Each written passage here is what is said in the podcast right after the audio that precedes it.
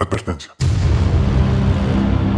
El contenido vertido en este archivo de audio es de poca relevancia para los millones y millones de horas de interminables opiniones en la web, por lo que le sugerimos pasar de largo.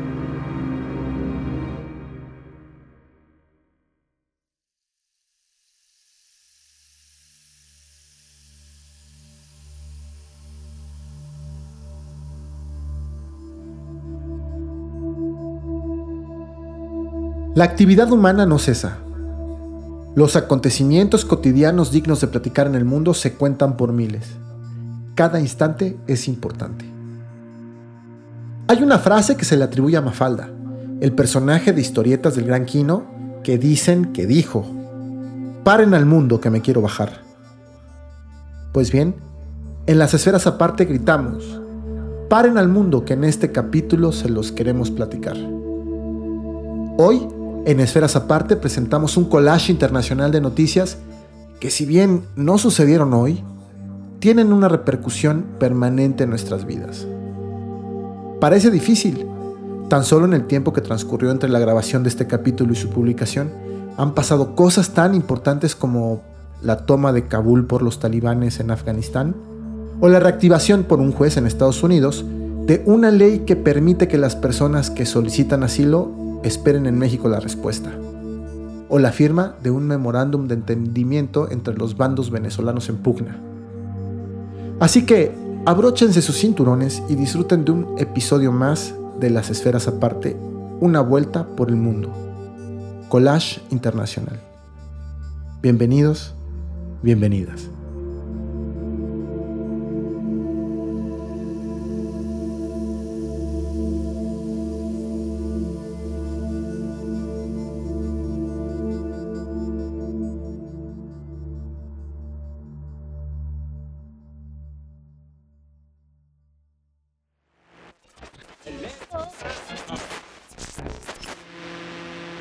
Sido tolerantes hasta excesos criticados.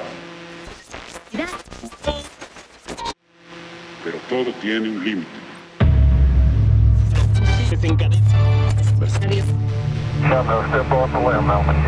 Las racias no tienen llenadera. Mientras al pueblo solo le entregan migajas.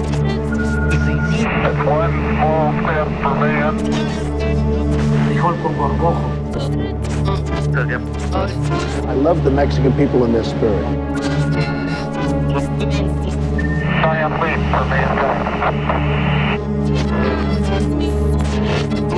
But the country of Mexico is killing us, is killing us, killing us, killing us, killing us.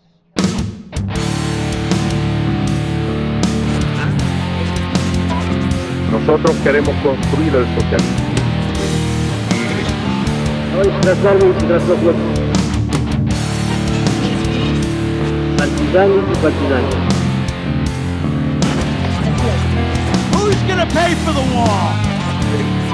Mándalos por un tubo, no tengas miedo. Build that wall. No tengas miedo. Build that wall. Mándalos por un tubo. Build that wall. Build that wall. Hola, muy buenas tardes, muy buenas noches. Hola a todos. Eh, como decían, buenas noches China, buenos días Moscú. Una cosa así por el estilo. Desde una latitud en, el, en este planeta Tierra, los saluda su queridísimo y gran amigo, o sea yo, Alex Red, en esta ocasión que me toca presentar nuestro último programa, bueno, nuestro penúltimo programa de la temporada, de la segunda temporada, que va a tratar sobre collage internacional. Pero antes de meternos en esos, eh, en la explicación del programa, pues déjenme presentarles por favor a mis queridísimos amigos, coanfitriones de este gran programa. Mi queridísimo, en estricto orden alfabético como siempre, mi, queri- mi queridísimo Alejandro Castro Jaimes. ¿Cómo estás, mi rey? Bien, ¿tú? Bienvenido, muchas gracias por Oye, acompañarnos. ahorita que dijiste buenos, buenos días China, buenas noches Moscú, qué bueno que dijiste Moscú y no Unión Soviética. Te- Oye, dejarías ya, en claro... ya viste, ya viste el meme, ya viste el meme de, de- de- de la- las personas que le están poniendo la vacuna eh, esta de la Sputnik B. ¿El Sputnik? Ajá. ¿Y qué eh, sintió algo? ¿Sintió algo después de que le pusieron la vacuna? Y dice, no, no, la verdad es que lo único que siento es como ganas de restaurar la Unión Soviética. Ese no lo había visto. Ay, muy bienvenido, querido Alexandros. Hello, hello. También tenemos a nuestro queridísimo José Luis Pérez Sandoval, el tío Pepe. Olin Pepe, ¿cómo estás, mi queridísimo amigo? Bienvenido. Ah, muy bien, Alex Red, muy bien, gracias. Saludos, Ale, saludos a toda la gente que nos escucha, amigas y amigos, esferas, esferos. Este, eh, ahorita me quedé pensando en La restauración. lo- los efectos, sí, claro, este, los efectos de la, de la Sputnik. A nosotros nos tocó la AstraZeneca, entonces nosotros vamos a querer restaurar qué? El imperio británico. No, es este. La AstraZeneca es la eh, eh, europea, ¿no? Es. Sí, bueno, pero esta se armó en Argentina. ¿Qué es Ah, inglesa? i- inglesa, Van a- sí, van a vas sueca. te van a dar De- ganas de recuperar las Malvinas. las Malvinas. Eso, es- eso está bien. Un saludo a Argentina por ahí. Perfecto. perfecto. Bueno, no son. va- vamos a empezar por partes. No son las Malvinas, son las islas Falkland. Pues eso, Las ¿no? Falkland. Por eso ya traigo Entonces, chip, el chip, güey. Bueno, no, sí. yo te voy a decir, me voy a poner fresa. A mí, a mí me pusieron acá en la tierra en la que estoy exiliado, me pusieron la Pfizer. ¿Qué Ah, es? tú- ¿De dónde es Esa es Pfizer? súper fresa, súper fresa, güey. Es- Pero, ¿qué Pfizer es, gringa estadounidense o es? es Bélgica? No, es O, bel- bueno, perdón, es belga. belga, pues es que sí, soy soy- muy belga. Soy muy belga ya ahora, ¿no? Entonces, No, entonces sí es belga. No, entonces tú irías a la restauración del imperio austrohúngaro en México, ¿no? puede Casi, ser. casi. No, Ah, la sí, verdad es que no me interesan. Yo los veo a ustedes disfrutando sus transformaciones. Porque además Perfecto. creo que la que menos problemas te presenta de, de- de- pa- para... eh, con riesgo de una mutación es la de Pfizer, güey. Entonces yo aquí desde aquí los veo, güey. Ok, muy bien. Me parece Oiga, pues, Oye, bien- viste, perdón, así rapidísimo, ¿viste que el guionista de la película de... Bueno, el, el libro es este mm, Soy leyenda. Ajá. Y la película, que Soy leyenda, yo leí el libro y bueno, sí tiene muchísimos cambios. Entonces el guionista, pues en esos cambios, hace un par de semanas, estamos hablando ahorita que ya es agosto, hace un par de semanas tuvo que salir a declarar que su, su versión del guion era completamente ficción y que la gente se fuera a vacunar.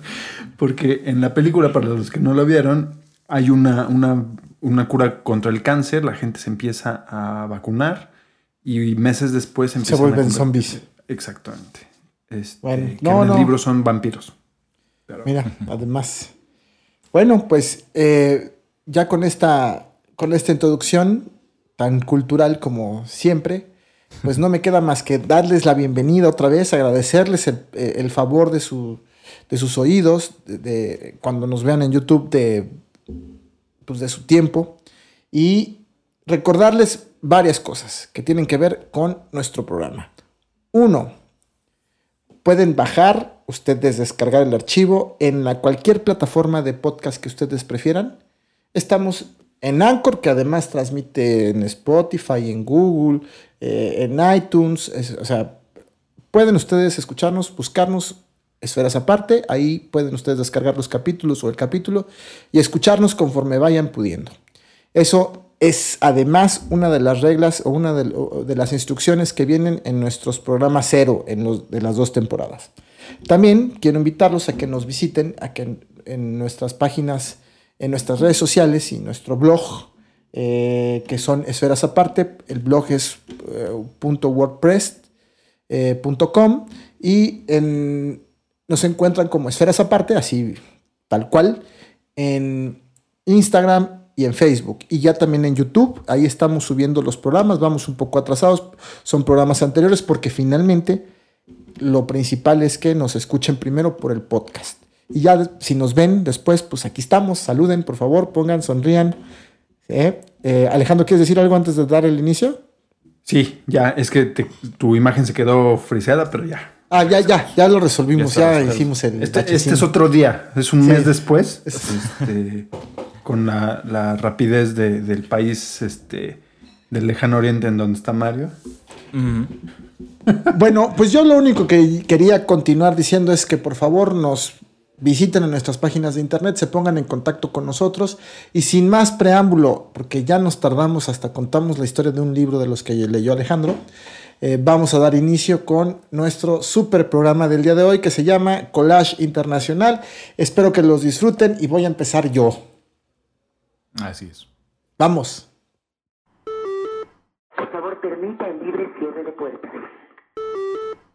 Bueno, pues como les comentamos al principio, eh, el programa del día de hoy se refiere al Collage Internacional, es nuestro penúltimo programa de la temporada, gracias por acompañarnos, aprovecho el, el comercial. Y bueno, pues en esta ocasión, en este primer bloque, de lo que vamos a platicar va a ser de la crisis de la Organización de los Estados Americanos. Eh, la OEA es una institución, eh, es, un, eh, es un organismo internacional americano que nace justo después de la Segunda Guerra Mundial, después de la creación de las Naciones Unidas, con esta necesidad de agrupación, eh, digamos, eh, por, por, regiones, eh, la Comunidad Europea por un lado, los países en África por el otro, la descolonización, por la descolonización que vivimos a partir de que termina la Segunda Guerra Mundial. Y en esta necesidad, además de generar, de, encontrar un bloque de acción conjunta frente a la amenaza, a la amenaza que significó el, pues, comunismo soviético, se crea la Organización de los Estados Americanos, ¿no? Eh, bajo el auspicio también, eh, o muy cuidados por los Estados Unidos. En este sentido, eh, vamos a hablar de la crisis que está viviendo. Yo eh, lo he dicho muchas veces, soy internacionalista y, y además politólogo y siempre voy a pensar que las organizaciones internacionales, siempre voy a pugnar porque las organizaciones internacionales sirven, siguen funcionando, se han ido modificando como todo lo, como todo lo humano, como toda la creación humana son perfectibles y ahí van, les ha costado trabajo, son lentas porque pues es finalmente burocracia internacional y digamos, para contextualizar muy bien, la burocracia no significa eh, necesariamente entorpecimiento, sino que pues, eh, las instituciones trabajan en función de lo que les dictan las normas. Entonces, eso es lo que las hace lentas, ¿no? Y bueno, los organismos internacionales no se quedan atrás. Pues bien, la Lo noticia. Mismo opinaba Kafka. Ok. La, la, las, las, la noticia, eh, queridos Pepe, querido Alex, es que eh, en esta. Hay una, hay una sensación de que la Organización de los Estados Americanos no responde necesariamente a, a, la a las necesidades de eh, pues la mayoría de los países que integran la, la, región, que son latinoamericanos, ¿no? Sino más bien a los intereses de, pues siguen, 70 años después de su creación, 60 años después de su creación, siguen eh, respondiendo a los intereses de la gran, de la gran potencia. Eh, y que ha servido como un, pues una cuña eh, en la que eh, Estados Unidos puede, la hegemonía de los Estados Unidos puede puede manifestarse de manera indirecta, ¿no? Eh, y en este sentido, pues eh, la noticia con la que eh, hilaremos esta, esta situación es, hoy, bueno, en estos días, en México se llevó a cabo una reunión entre los grupos opositores en Venezuela, el gobierno y la, el, grupo opositor encabezado por el otro gobierno, ¿no? el, el, gobierno en el exilio, de, el autodenominado gobierno en el exilio de Juan Guaidó, eh, y en México, a propuesta, a, a, propuesta del, del presidente de, de, este país, ¿no? que es que ofreció el territorio como un lugar neutral. Las, eh, quien está participando activamente en, este proceso de, de, de, eh, facilitación de las negociaciones, de intermediación, es el gobierno noruego. Y entonces en ese, así se realizaron las pláticas hoy. Es una gran noticia, o sea, es una noticia internacional porque justo pasan dos cosas. Además de lo que significa tratar de resolver un conflicto súper complicadísimo, que significa, como lo es el, el, conflicto de la hermana República Venezolana, pero también eh, pone en el... Es recuperar o pone en la palestra internacional otra vez el liderazgo de México en estos asuntos en la región, para resolver estos asuntos en la región.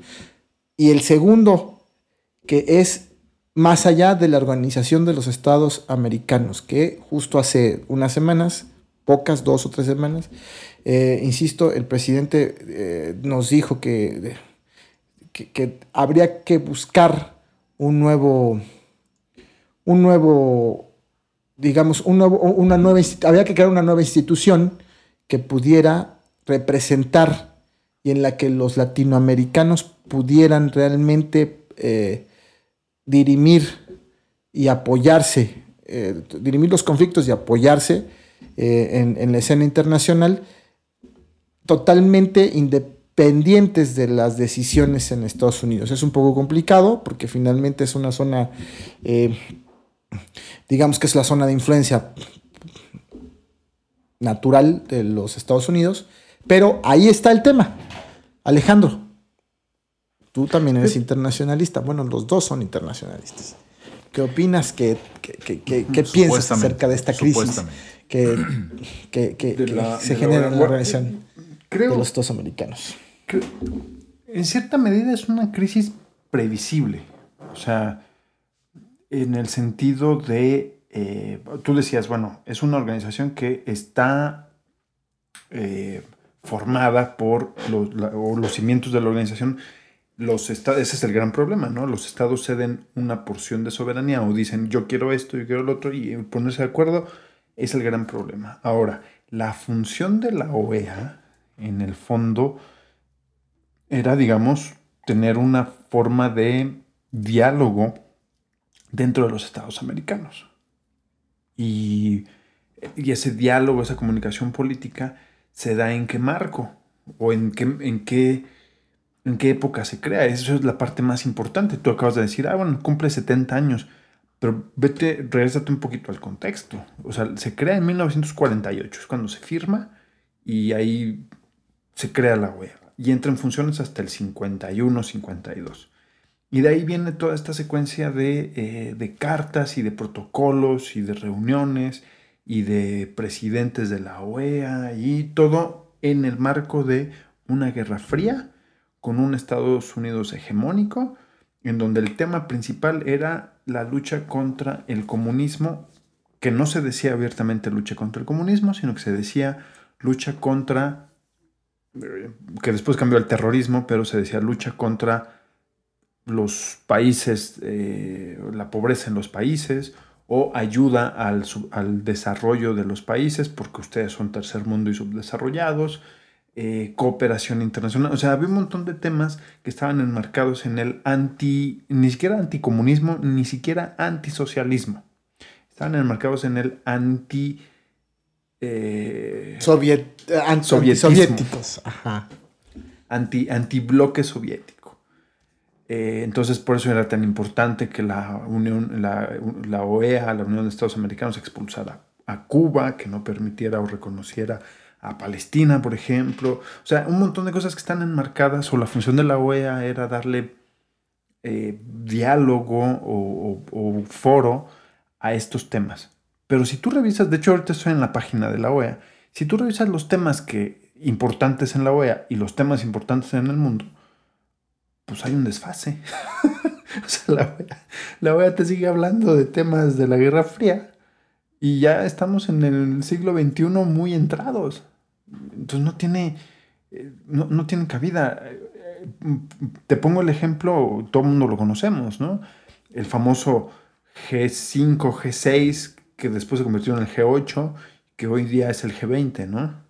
Eh, que se fue transformando por las necesidades prácticas eh, de, de, los países industrializados. ¿no? De decir, ok, eh, primero deci- decías, bueno, los cuatro, los cuatro países más industrializados, los líderes de, del hemisferio. Ok, aquí tengo a Estados Unidos, Gran Bretaña, Francia, y a quién más te gusta, a Alemania o a Italia. Perfecto, nos reunimos y con eso arreglamos la mitad de los problemas. No, pero nos falta Francia, nos falta Japón, ok, los invitamos. No, nos faltan no sé qué, entonces ya son ocho. Bueno, ya somos nueve. Bueno, ¿por qué no somos veinte? Porque resulta que vas cambiando de forma práctica tus problemas. Entonces, ya hoy tienes el G20, que es en 20 países el 80% del Producto Interno Bruto o la producción mundial. Ok. Y la OEA, tú comparas eso y preguntas dónde está la OEA. No. O sea, la OEA sigue hablando de, de las elecciones, que si las elecciones son válidas o no, pero uno de los problemas en el mundo ya no son las elecciones.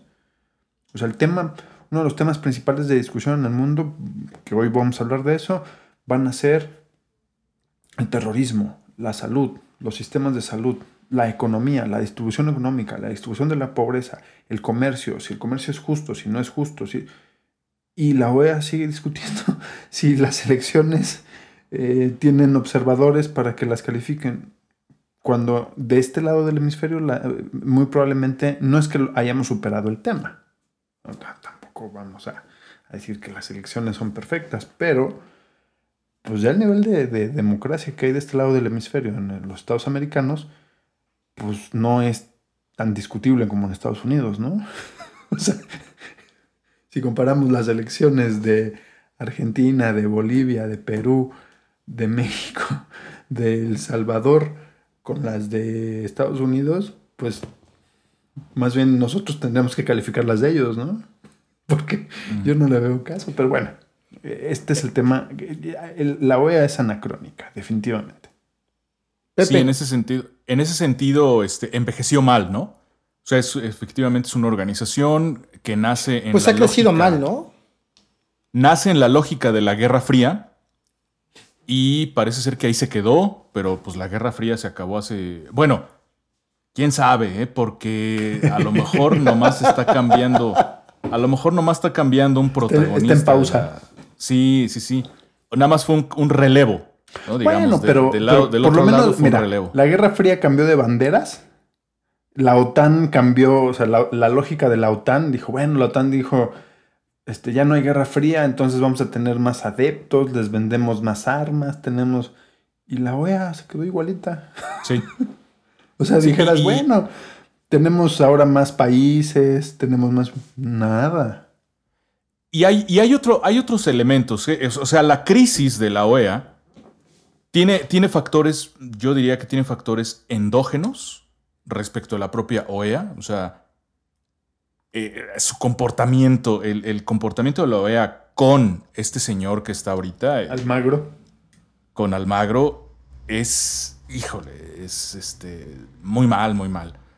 Eh, su lenguaje anticastrista, antichavista, es demasiado grosero. Pero más que grosero, en- injerencista, ¿no? Y- Sí. E injerencista sin justificación.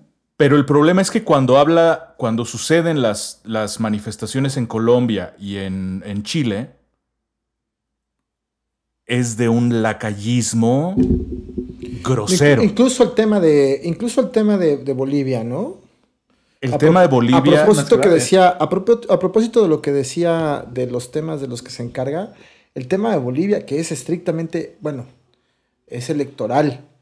Sí, es un tema social, es un tema político, pero la, la participación de la OEA es básicamente, eh, pues es a partir de un estudio, de, de un análisis de las elecciones, de un primer... eh, Pero la es en una lógica de la, segu- de la Segunda Guerra. De, de la, de la Guerra Fría. de la Guerra Fría de decir, ah, te califico, a ver si sigues en el bloque o si te quito presupuesto. Oye, pero espérame, o sea, por, o sea, ¿tú quién eres dentro, o sea, la OEA, desde qué momento, en qué protocolo o en qué momento se convierte en calificador de las elecciones?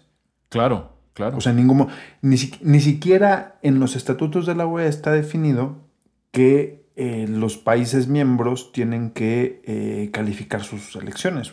O sea, puedes mandar invitados y decir, yo como la OEA, representante de todos los estados, qué bueno que se hicieron elecciones, tenemos observaciones. Eso sería el papel de la OEA.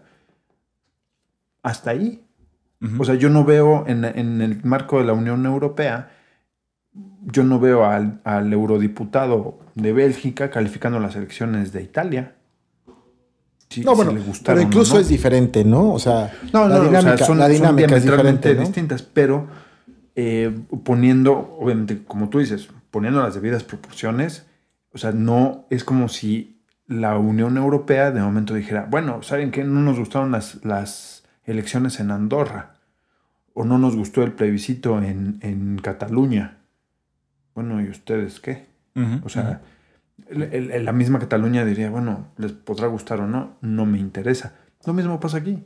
Simplemente sí. que la OEA, el papel de la OEA no está definido por ahí. Se le, se le da ese papel por una cuestión práctica. Se lo, muy se lo tomó. No, y el comportamiento de, de, este señor es muy grosero. O sea, a, a, ver, quiero explicar a qué me refiero con grosero. No es que sea.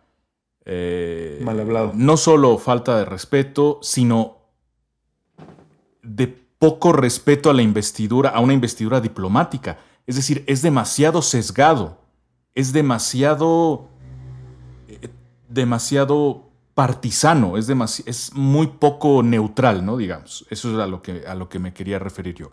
Es groseramente poco neutral. Pero además hay otro factor, y esto yo creo que no, no, no, sé, no sé cómo piensen ustedes este, el caso, lo voy a poner sobre la mesa y me dan su opinión. Hay además un factor exógeno muy importante, que es que ciertos países, como México, que no habían tenido un gobierno más crítico del papel de la, de la OEA y de la relación con Estados Unidos, Hoy tenemos un gobierno más crítico y el gobierno mexicano empieza a oponerse y empieza a enarbolar un discurso bastante confrontador con la OEA. Pero esto se da hasta apenas hará unos dos años. A, pesar de que llegó al gobierno el presidente López Obrador hace tres, el, rifirrafe con, con la con la OEA eh, empieza hará unos dos años. Y además se le suman otros factores, ¿no? ¿Qué hubiera pasado de la, con la OEA de haber seguido, de haber continuado el gobierno de Yanín Áñez en Bolivia?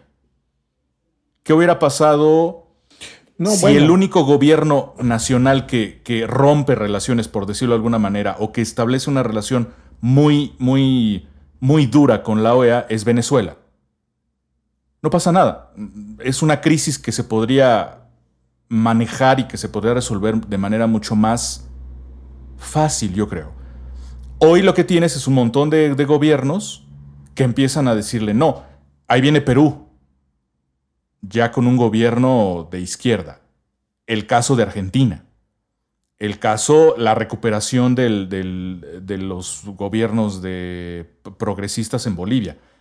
Y a ver qué pasa a ver cómo queda Chile y a ver cómo queda Colombia. Entonces, y por supuesto Brasil, a ver qué pasa con Brasil. Es decir, se está configurando una serie de gobiernos que empiezan a tener una actitud muy crítica con la OEA, ¿no? Ese es un factor no, exógeno. No beligerante, pero sí este le están parando pero el algo tren. que no es normal, incluso algo que no se vio ni siquiera en esta etapa de principios del de siglo, ¿no? En, el que, en la que los gobiernos en, este, en, en, la parte del cono sur, sobre, bueno, en toda Latinoamérica, empezaron a cambiar hacia lo izquierdo, ¿no? O sea, sí. no había. Uh, no había como esta sensación de, de, de, de, inconformidad con la organización de los Estados Americanos, ¿no? Uh -huh. Y hoy Fíjate la hay, ¿no? Te, me acuerdo una vez en, en. Ahorita que hablabas de que somos internacionalistas, que la verdad es que no. Eh, pero una, una de, me acuerdo, me acordé muchísimo de una de las clases que eh, planteaban algo.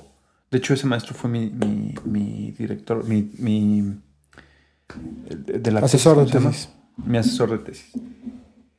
Él planteaba en una clase, y está muy buena este planteamiento, que el, el poder político o la calificación de un actor político eh, en, en el escenario internacional, y de hecho hasta la fecha yo lo tomo en cuenta en el sentido interno, o como diría Pepe, in- este, endógeno, que tú tienes tres esferas o tres aspectos de la calificación política. La primera es el, el poder político, el poder militar y el poder económico. Eh, entonces, esta conjunción o esta triada de, de- de- de elementos te da el papel internacional con el que juegas. Entonces, ahí tienes, y esto en una clase de hace 20 años, ya tenías cuestionamientos respecto a la hegemonía de Estados Unidos en un mundo unipolar, ¿no? O sea, cuánto tiempo se podía mantener esa hegemonía en lo político, en lo económico y en lo militar, pues obviamente el Estados Unidos lo, lo trató de hacer lo más, lo, lo más posible, estirar la- la- el escenario lo más posible, pero llega un punto en que ya no te alcanza lo político, o no te alcanza el dinero, o no te alcanza lo militar, etcétera. En este No, perdón, caso, y no te alcanza la sociedad, porque finalmente O la vida. ahí está, ahí está sacando, ahí está sacando de la, de- como nos estamos enfocando a lo internacional, sí está sacando de la ecuación el tema de la descomposición in- social, política y política Claro. interna y económica, ¿no? Pero bueno, este, Sí, sigamos. Ahí tiene, o sea, ahí tiene, en- digamos, en el, en el foro internacional o desde el lado internacional, poco, poco nos va a interesar ver, en el caso de Estados Unidos, ¿no? Ver si la economía va bien o mal. O sea, tú tienes la lana o no la tienes. Lo que platicábamos en algún programa sobre la presencia de Estados Unidos en el tema de las vacunas y la cesión de ese poder que lo tomó China y Rusia de decir yo pongo vacunas, yo les doy vacunas, yo hago investigación, yo las mando y lo cede en la época de Trump y ahora con Biden trata de regresar y que yo les preguntaba, bueno, ¿y cómo vas a regresar? Y tú decías, pues es que tiene la lana, entonces decía, pues te quitas de mi lugar y ahí a billetazos, ¿no? Los recuperas. Pero tienes ese, este tema del- de los billetes, o sea, ¿hasta cuándo te dura la lana? Y en el sentido político, por ejemplo, hace 20 años te planteabas, ¿cuánto, ¿cuánto te va a durar la lana? Bueno, 20 años después le sigue durando, perfecto. ¿Cuánto, ¿Cuánto te va a durar lo militar? 20 años después está muy avanzado de todo. O sea, el, el presupuesto militar de Estados Unidos es estúpidamente, absurdamente mm, gigantesco comparado con el resto del mundo. Entonces no hay forma de que nadie lo alcance. Listo, no hay tema con eso. Y en la parte política, ahí viene el tema de la descomposición social, la economía ya no está tan bien, hay que ceder espacios, los presupuestos, las finanzas, los balances. Y la OEA, o sea, tú, tú enmarcas toda esa calificación y te regresas a la OEA y ves que el papel competitivo o hegemónico, específicamente de Estados Unidos en la OEA, pues ha ido desgastando. Y también por un, un tema de desinterés. O sea, ¿qué sentido práctico tiene una organización pensada en el bloque de la Guerra Fría? Pues que ya funciona, pues manda a tu, es como los partidos amistosos, ¿no? Pues manda a la banca a jugar y pues ahí a ver qué logran y si se ganan un premio de amistosos, que, de amistosos, que bueno, pero no mandas a, tu, a tus titulares. Esa es la OEA desde el punto de vista, digamos, de Estados Unidos. Y para nosotros, los latinoamericanos, Es el foro. pues es, es el foro más importante. Es el foro, claro. Cuando esto es como cuando México iba de invitado a la Copa América, ¿no? Mandaban a los titulares y Brasil jugaba con su selección B, ¿no? Y decían, y perdíamos. Y decías, bueno, pero. Entonces tenías est- todos estos peros. Bueno, así es, así es la OEA. Eres Entonces, malo para las, para, para las comparaciones deportivas. Bueno, yo, yo estudié relaciones Sí. internacionales, ¿no? Que voy a estar ahí pateando balones. Pero me agrada mucho, me agrada mucho tu, tu, tu, tu ánimo intención. para hacer La- claro la- la, la intención. intención es ya cállense, cállense. Ahora, este, oigan, eh, un, perdón, Marito, ibas a decir algo. No, por favor, por favor. Yo. Oigan, ¿hasta qué punto la crisis... A ver, hay, ¿habrá una conexión entre la crisis del grupo de Lima, que se les está desmoro- desmoronando, y, eh, eh, y una posible repercusión de todo lo que pase ahí en la OEA también?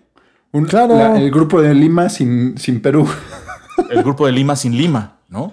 Es decir, es decir, bo- eh, eh, insisto Pero, mucho pero hay en que ello, ¿eh? explicar al, al público el grupo de Lima y, y- y su función.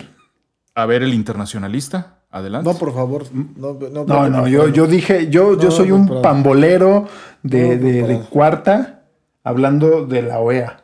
Ya, ya, Pero ya además- hemos, ya hemos hablado de estos temas, niños. Sí, entonces, a ver, eh, el Grupo de Lima está atravesando una grave crisis debido, insisto, ¿eh? es la llegada de gobiernos críticos con todo, con todo este panorama y con todo este escenario latinoamericano, mete en un predicamento a, las organizaciones de las que estamos hablando. Grupo de Lima, Organización de Estados Americanos, los otros, este, pues todos los acuerdos económicos que están en, también están en riesgo porque llegan gobiernos que dicen, me voy a salir de aquí. Incluso también de parte de la derecha, ¿no?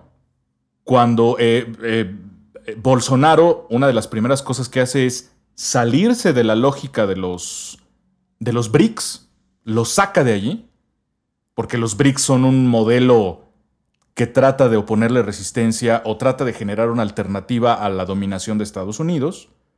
Y Bolsonaro pone a, Estados Unidos, a Brasil al servicio de Estados Unidos, básicamente. Entonces lo saca de la lógica de los BRICS y lo saca también de la lógica del Mercosur. ¿no? Entonces, eh, la llegada de gobiernos de otro signo político, de otra ideología política, ponen en, en- en predicamento la continuidad de estos organismos. Pero, pero, si la OEA responde a intereses de Estados Unidos, no vamos a ver la, la desaparición de la OEA. Eso se los... No, y eh, mira, Se al, los al final, claro, claro, porque no pueden perder, no pueden perder ese, eh, ese foro, ¿no? Finalmente es Claro, un foro. Lo Finalmente foro. necesitaron en la Guerra Fría y lo necesitan hoy. Porque Claro, porque es, la es donde agrupas a los a, a- a- a- a to- a casi todos los países, porque finalmente entiendo que Sí, pero no tiene salió, la ¿no? misma, no tiene el mismo peso. O sea, no, no tiene el peso. Son otros necesario. tiempos. Sí, no. Son otros A tiempos. ver, el tema, a ver, si, si la OEA funcionara en lo, en lo político, económico y militar, como en, en estos tres, esta triada de, de- de calificación, digamos, no existiría justamente ni el Grupo de Lima, no existiría el Mercosur, no existiría eh, el Tratado de Libre Comercio de América del Norte, no en el sentido de, perdón, no en el sentido de integración ni siquiera económica, sino de formación de lazos comerciales. Es decir, el caso de, voy a hacerlo un poco más con- concreto, caso de México, ok, tenemos tratados de libre comercio con Argentina, con Perú, con Bolivia, pero no es el marco de la OEA. No, son, no son tratados multilaterales, son bilaterales. Lo mismo Argentina. Argentina dice, bueno, pues yo tengo, puedo tener un tratado libre comercio con X o Y, o puedo cancelar el Mercosur. ¿Y a quién le afecta el Mercosur? No le afecta a la OEA. Entonces, la trascendencia de la OEA se queda en el primer plano. O sea, precisamente esto, el foro para dialogar los temas que tenga el, el, el papá rey, ¿no? Este, en este caso Estados Unidos. Eh, a Canadá, ¿qué tanto le interesa a la OEA? No es un factor determinante. Claro, claro. A ver, vamos, va- vamos cerrando, vamos cerrando este bloque con. eh, les voy a pedir una opinión rápida sobre esto que voy a decir. A ver, no todo es malo. Déjenme insistir con lo que dije al principio y con lo que he insistido cada que tengo oportunidad. Finalmente es un grupo, es, es un foro internacional donde convergen todos los países de la del continente, del continente y que sirve, que es básicamente para la co- cooperación internacional. ¿no? En este sentido, se han, sí hay, hay cosas importantes, cosas interesantes, cosas buenas. Primero, el foro. Un foro que te permite dirimir conflictos internacionales de manera diplomática, permanentemente. Ese, ese que creo que es uno de los grandes triunfos de la, de- de la política de, de- de- esta política de Estados Unidos eh, previo, o sea, después de la Primera Guerra Mundial y que se pudo continuar con las Naciones Unidas después de la Segunda Guerra Mundial. La creación de los foros para dirimir conflictos internacionales de manera diplomática, de manera pacífica. Es eso. Dos. En este sentido, pues hay muchos, hay algunos avances. no me voy a meter en, en- en Honduras porque finalmente no tenemos mucho tiempo. Pero, por ejemplo, hay un marco, un marco jurídico internacional de los derechos humanos que sobre todo desde la, desde la última década del, de- del siglo pasado, empezó a tener mayor, eh, mayor difusión y mayor impulso, ¿no? Y, eh, tomando en cuenta que la Carta de Derechos eh, Humanos de la, de- de- de la Organización de los Estados Americanos es de 1948, ¿no? La Carta de los Derechos Políticos eh, en América y esos y sociales y civiles de los 60 y, que se y que hay eh, algunos tratados al respecto que son eh, entran en vigor a, principios de los 80. En este sentido, se cort- eh, hay instituciones importantes como la Corte Interamericana de Derechos Humanos, como la Comisión de Derechos Humanos eh, Americana, la Comisión Americana de los Derechos Humanos. ¿no? Hay, es decir, hay cosas importantes que se han hecho a partir de la cooperación internacional, que deja mucho, que deja mucho ¿Ha- ¿Hay una deuda de la Organización de Estados Americanos? Pues sí, ¿no? Lo vemos.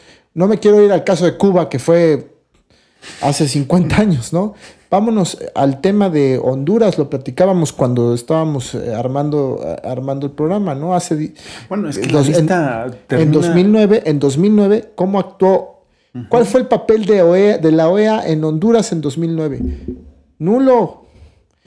¿Qué pasó, en qué pasó en Bolivia? En, ¿Qué pasó en Bolivia en, en- en- en- en- apenas hace unos años, con el- en 2018, con Dos, el tema de, de- de Evo, ¿no? Es Dos decir, años, sí hay, sí hay, un, sí hay un, un- un- un saldo, un saldo Pero tienes el, Este- tema de Nicaragua ahora, este, con, este, la- la- igual con las elecciones. Tienes el tema de Chile con las protestas, lo que mencionabas al principio. El Chile, en Chile con las protestas y silencio sepulcral. Ah, de el- Balmagro, ¿no? Sí. Eh, mm, tienes el tema de las protestas en Colombia, que son una, un- un- un- una preocupación regional. Porque y no hay, y eh, no hay, van y no hay, y no hay reacción de ellos. No hay ninguna pero, reacción. pero eso sí, hay una, una preocupación. manifestaciones en Cuba. Claro. Y, y ahí está. Y además las manifestaciones. A ver, las manifestaciones en Cuba. Ok, lle- lleva la OEA con Cuba expulsada hace 50 años de la organización. Hablando de que las libertades 60, civiles son nulas. pues, 70 Ok. años, güey. Ja. Y. sí, 70. No, a ver. No, son. Así, son 70. Bueno. Em, pero cuando hay manifestaciones en Cuba, entonces hay una preocupación. A ver, pero ¿qué la preocupación no era que no había libertades? Que Claro. no debería haber manifestaciones. A Claro, ver, no, no. Entonces, O sea, sí, ¿por qué eh, lo expulsaron? La- la- aquí la pregunta, de- de- con, con la reflexión que estoy haciendo ya para que terminemos, y les pediría que me dieran su última, su último comentario para cerrar, es, pues eso, o sea, es, si hay crisis de la OEA, si ven un futuro sin, eh, eh, un futuro sin la OEA, creen en la posibilidad de que exista una nueva, o, sin una, no, una nueva institución única, sin- sino paralela, en donde solo los eh, países latinoamericanos puedan, eh, pues puedan tener un diálogo sin estar vigilados necesariamente o directamente por el, el- el hegemón.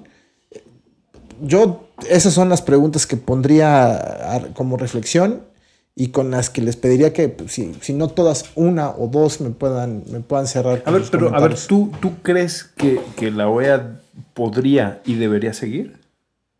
Yo pienso que sí, porque además hay unas, o sea, sí, sí, sí, pero hay un, hay una denuncia, una dema- demanda eh, constante que es necesitan los países latinoamericanos un espacio para ellos en donde puedan tener capacidad de entablar diálogo y de, y de resolver Y de sus, problemas sin la necesidad del hegemón.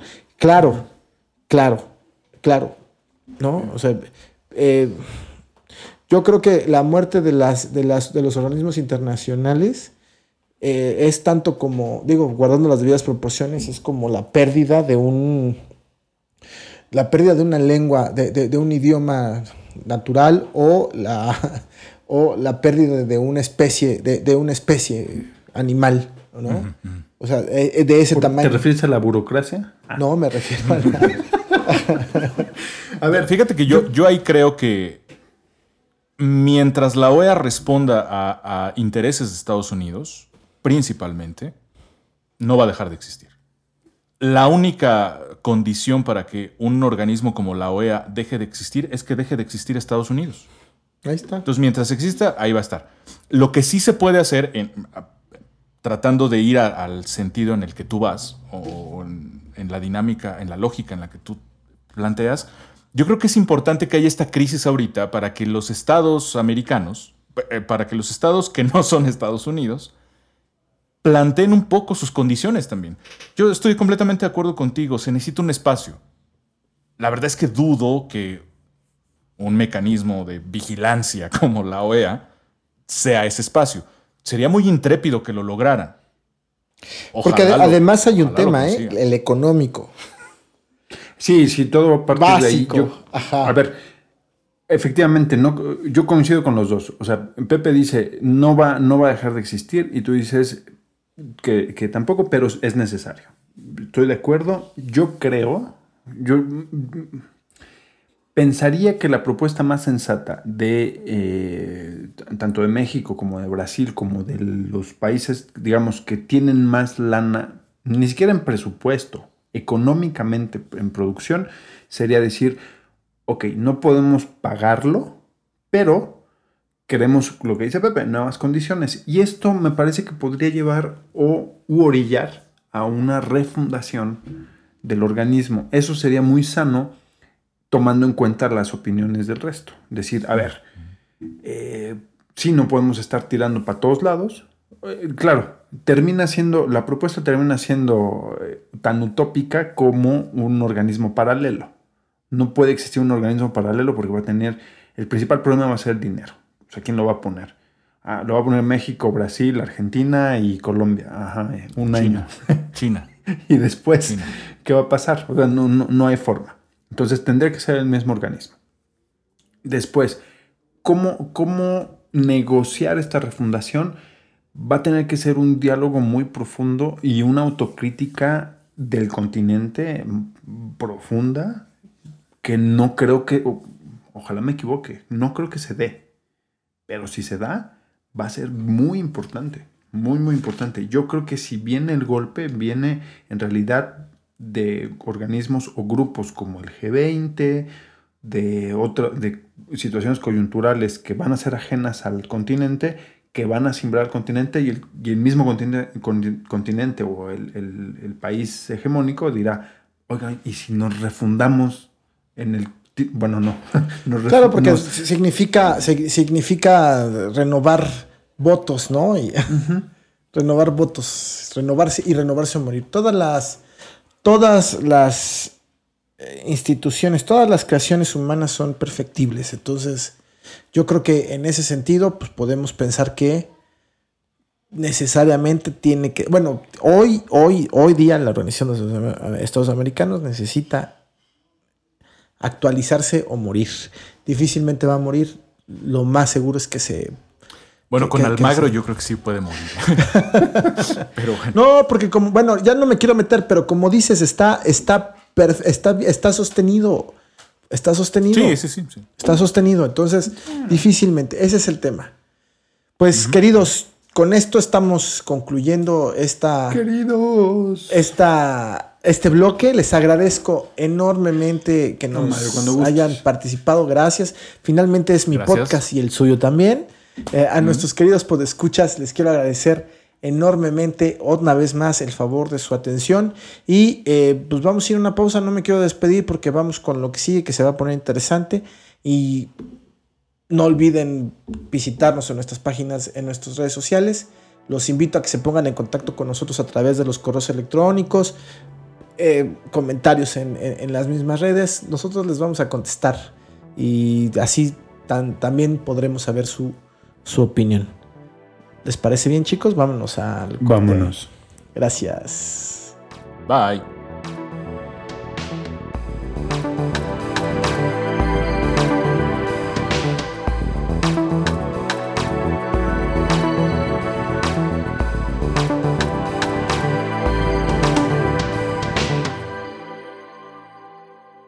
Esferas, esferos, gracias por regresar con nosotros. Vamos a nuestro segundo bloque de nuestro primer collage internacional.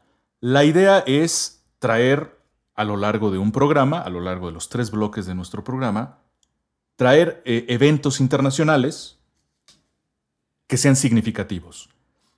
Vamos a ver cómo nos salen los collages internacionales. Tenemos pensado hacer muy seguido varios de ellos para eh, darle rienda suelta a nuestra pasión internacionalista. Y en este momento, bueno, vamos a tratar, voy a, voy a proponer, yo proponía eh, que tratáramos el tema de un evento que eh, reclamó la atención de prácticamente todo el mundo y que es un evento muy noble, aunque nosotros vamos a tratar un tema no tan noble de este evento, y me refiero desde luego a los Juegos Olímpicos. La idea original en nuestra agenda de programas eh, decía o situaba este programa en la última semana de los, la segunda mitad de los, de, los Juegos Olímpicos. Es decir, todavía estarían en, curso los Juegos Olímpicos. Por cuestiones este, técnicas nos fue imposible grabarlo hace una semana. Lo grabamos hoy cuando los Juegos ya concluyeron y eso nos, nos permite hablar de ciertas cosas como el medallero. Vamos a hacer un pequeño, vamos a echarle un ojito al, medallero, cómo quedó la, la, configuración de las medallas, ya concluidos los juegos. Así es que tendremos más eh, aspectos para eh, tratarlos ya de manera concluyente. Así es que, muchachos, yo les pregunto por principio de cuentas cómo vieron el asunto, qué les pareció. Alejandro, seguramente no te perdiste ninguna de las competencias. Mario, ¿cómo viste el asunto?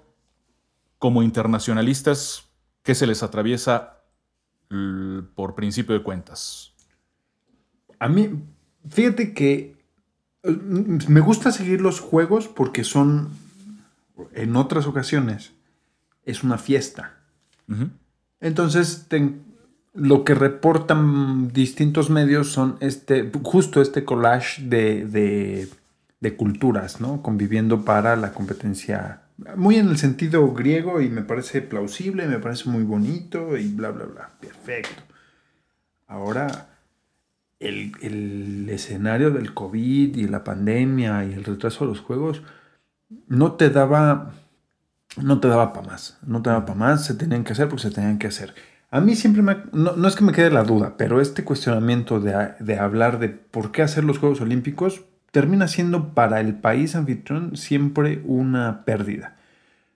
Es una inversión a mediano o largo plazo por el posicionamiento, por lo que tú quieras, pero eh, tiene esta, esta sombra, ¿no? De por a, dónde se va a dar tanto dinero, obviamente en la construcción, la promoción y demás, pero después, eh, ¿cómo lo recuperas?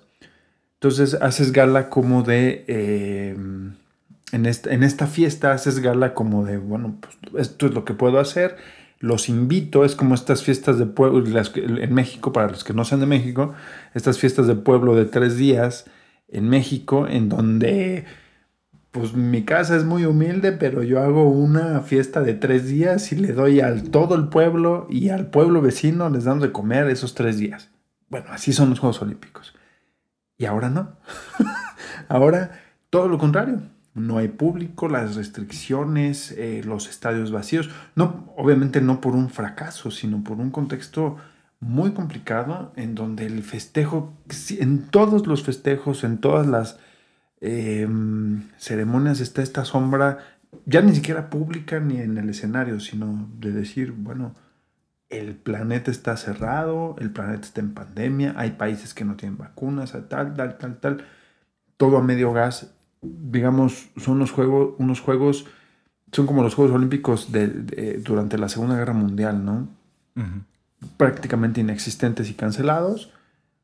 Y de ahí en fuera, este, recordados por eso, ¿no? Por esa sombra de, de, de, de terror, pues, de alguna forma, para decirlo. Oye, ahorita que mencionabas, este, hay países a los que les faltan vacunas. Bueno, pues justamente Japón, ¿no? Este, la gestión de las vacunas en Japón fue. No, bueno, espérate. Ha sido complicada, espérate, ¿no? vámonos, más, vámonos más lejos, querido Pepe. ¿Cuál es la denominación de estos Juegos Olímpicos? ¿Cómo se llamaron? Sí, Tokio 2021. No, Tokio 2020, en 2021, güey. O sea, ya desde ahí, desde ahí ya te, te da la... Ya desde ahí ya sabes que hay un problema. ¿Y cuál es el problema? Bueno, pues se nos vino la pandemia, nosotros tenemos programas dedicados exclusivamente sobre ese tema. Justo Así de hace un año Esferas aparte, ¿no? justo, justo de hace un año, eh, en los que precisamente hablamos de esto, ¿no? La pandemia se nos vino encima y rompió con, con todo, ¿no? Es otra, tenemos hoy día otra forma de ver el mundo diferente que la que teníamos hace, perdón, en diciembre de 2019. Ujú. Bueno, pues de entrada lo que dices, lo que dices, son unos Juegos Olímpicos, Alejandro, que nadie quería hacer. Son unos Juegos Olímpicos que se tenían que hacer porque ya se habían cancelado con lo que en términos de, en términos de pérdidas económicas significaba cancelarlos. Entonces, recordemos que es uno de los temas que, que tocamos en el primero, en el segundo programa que hicimos, ¿no? Cómo veíamos el, el pan- cómo veíamos el panorama, lo que nos traería el 2021 y era cómo caramba se van a llevar a cabo los Juegos Olímpicos. Son unos Juegos Olímpicos que nadie quiere. Y, y justo, ¿no? En- eh, eh, con esta. Híjole, con esta. eh, es que no, ya no quisiera yo hablar de segunda o tercera o cuarta ola. La verdad es que ha sido muy inestable el tema de la, de, de- de- de- de la pandemia. Muy inestable, ¿no? Mientras en unos lados se dio una segunda ola, en otros no, y de pronto los otros ya se, se- se- se colapsaron. Y nosotros estamos así ahorita, ¿no? En el colapso. Eh, eh, en el colapso. Eh, cuando la segunda ola no nos pegó, ¿no? Entonces, No eh, tanto. unos, unos Juegos Olímpicos, unos Juegos Olímpicos que nadie, que nadie, absolutamente nadie quería hacer, mucho menos, y ese es otro tema, el, mucho menos, pues los japoneses, ¿no? La población japonesa. Porque significaba además, como bien lo decía, lo, lo comentó Alejandro, el tema de los recursos económicos que se necesita, que, originalmente se necesitarían o podrían paliar la, la- la- eh, co- el, ah, el tema de la pandemia, pues están dedicados a los, a, a- a- los, a los Juegos Olímpicos, ¿no? Y además lo que significó en el, en- en- en el tránsito de personas, en un momento en el que además Japón, Tokio, la ciudad de Tokio estaba, estuvo cerrada prácticamente, ¿no? Con un problema de- de- de- de contagios y de muertes incluso, súper, súper, súper fuerte. Entonces, sí son unos Juegos Olímpicos que responden a la necesidad de cubrir, eh, pues de cubrir ¿Un compromiso? compromisos económicos, ¿no? De cubrir con los compromisos económicos adquiridos, porque, a ver, ya tienes vendidos los derechos de televisión, ya tienes derecho, vendidos los derechos de publicidad en estadios, ya tienes vendido todo, e- imagínate, Ya tienes infraestructura. Ya gastaste. Claro, no, bueno, eh, eh, el, el- el problema, ese es otro tema, ¿no? El problema en el que dejas, ya también lo mencionaba Alejandro, resulta que sales debiendo, ¿no? Sí, Organizas los juegos y sí te da prestigio y lo que quieras, y sales debiendo. Y en un escenario en el que, bueno, dices, vale la pena porque está bien, me voy a endeudar, pero tengo proyección internacional y tengo una derrama turística importante que no va a ser nunca, eh, nunca va a llegar al- a, a- a igualar el gasto. Pero ahí está, ¿no? Sí, En- se suponía, o sea, la, la lógica moderna de los juegos es me promociono en el turismo para que si bien no voy a recuperar, es una lógica de las hipótesis que hay, la verdad es que saber por qué carajos una ciudad, porque se maneja por ciudad, porque una ciudad decide hacer los juegos, para mí, para mí es, termina siendo una incógnita porque la justificación nunca cierra. Pero en, en esto, en estas hipótesis que se dan de, bueno, pues yo, yo pongo la lana porque me va a promocionar y me va a traer turismo en ese momento y los años subsecuentes, con eso, con eso me doy por bien servido. ¿Y qué pasa con Japón? Pues las restricciones de viaje, olvídate si, si las abrieron o no, o si relajaron las, eh, las medidas o no. las medidas para salir del resto del mundo también estaban eh, constreñidas. Entonces, no había forma de, tener ese turismo. O sea, no hay, no hay ni siquiera esperanza de que en algún momento estuviera un X por ciento a la capacidad ni de los estadios, ni del, ni del turismo, ni de nada. Sí, se cayó, se cayó todo. eso, eso ya sabemos que empiezas con el pie izquierdo. Perfecto. Lo siguiente es la promoción. ¿Qué se promocionó en Tokio 2020, celebrados en 2021? A Tokio, ajá. ¿Qué conocimos de Tokio? Nada, en México, por ejemplo, en México, por ejemplo, las, em, las empresas de televisión, las dos grandes empresas de televisión todavía hegemónicas hasta hace 15 años, pues llevaban un gran cartel, ¿no? Que te permitía lo mismo, lo, lo mismo eh, sketch de, comedia como cápsulas culturales de Veíamos a, este, del color del estadio y No, no, deja, eh, más allá. Los eh, eh, conductoras de televisión o conductores de televisión paseándose y haciendo reportajes sobre la vida, la cultura, la comida, en fin, aspectos, aspectos del país. Y entonces así conocías, por ejemplo, en China todavía tuvimos un gran despliegue, ¿no? En los Juegos Olímpicos de, de, China, que fue 2008, 2000, 2008. 2008 que además con una que fueron impresionantes, además su inauguración y todo. Tuvimos esos grandes despliegues todavía en, en, en, en todavía en Londres y en Brasil. En Londres eso, ¿no? En, en Río. En Río, en Londres. Pues, Hubo muchas quejas en Río. No, bueno, hoy el, tema, espérame, pero hoy ya hoy ni siquiera eso, las, las empresas ni siquiera mandaron gente, ¿no? Es que estaba la restricción. Sí. O sea, aunque tuvieras el dinero y quisieras ir, necesitas un, por ejemplo, habrá países que si tú perteneces a un bloque o a un país en donde tu restricción de viaje te digan, sabes que cancelamos los vuelos a, Japón, pero no a Europa. Entonces vas y viajas vía Europa. Ah, pero si entras a Europa tienes que tener cierta vacuna porque entonces, es un pedo. O sea, sí, justamente yo coincido con, con ustedes. A ver, les voy a dar unos datos. Efectivamente, son unos Juegos Olímpicos incómodos. Parecen incluso un estorbo y se realizan porque para tratar de, como decimos en México, de lo perdido lo hallado, ¿no? Vamos a tratar de sacar lo que se pueda y a ver qué pasa. Lo recuperado. Sí, este, datitos. Efectivamente, bueno, eh, son unos juegos, digo yo, eh, a mí me gusta mucho el voleibol y el, voleibol estuvo espectacular, la natación muy buena como siempre, las carreras de bicicletas fantásticas, este, pues, el atletismo, todo muy, muy chido, muy padre. Pero si queremos darle en este bloque, eh, yo sugería que le diéramos espacio a las protestas, porque esas son muy importantes. Miren, tengo yo que las protestas podrían dividirse en dos grandes grupos. Por un lado, protestas de la población, son las que a mí son las más importantes, y estas tienen que ver con, ah, por cierto, las protestas de la población están desde que se anunció la sede, ¿eh? Desde el 2013, cuando se supone que Japón gana la sede, ya había protestas, ya la gente decía, no, no los queremos. Las protestas se fueron agudizando con el transcurso de los años. Desde el 19, un poquito antes de que se dispersara la pandemia como lo hizo, seguía la gente un tanto molesta. Y bueno, a raíz de la pandemia y de los estragos y todo esto, pues se hicieron más, más contundentes las, este, las protestas.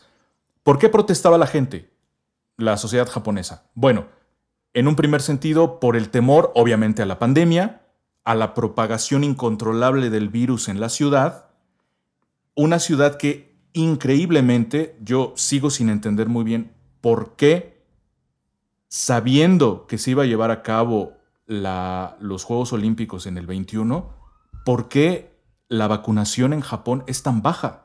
Es una, es una vacunación baja. Entonces, bueno, la gente estaba, tenía miedo de que la, la pandemia se propagara de manera incontrolable y esto tuviera efectos adversos, ¿no? Eh, segunda pasó. razón por la que se quejaron muchísimo, el costo de los Juegos Olímpicos y su, impacto, y su impacto en la economía japonesa. Déjenme darles datos. Ahí les va, así para que se asusten. El costo original oficial en el 2013 se calculó en 7.300 millones de dólares. 7.300. 7.300 millones de dólares. Eso fue el presupuesto, eso fue lo que Japón dijo, en esto nos va a costar, en esto nos va a salir. 7.300 millones.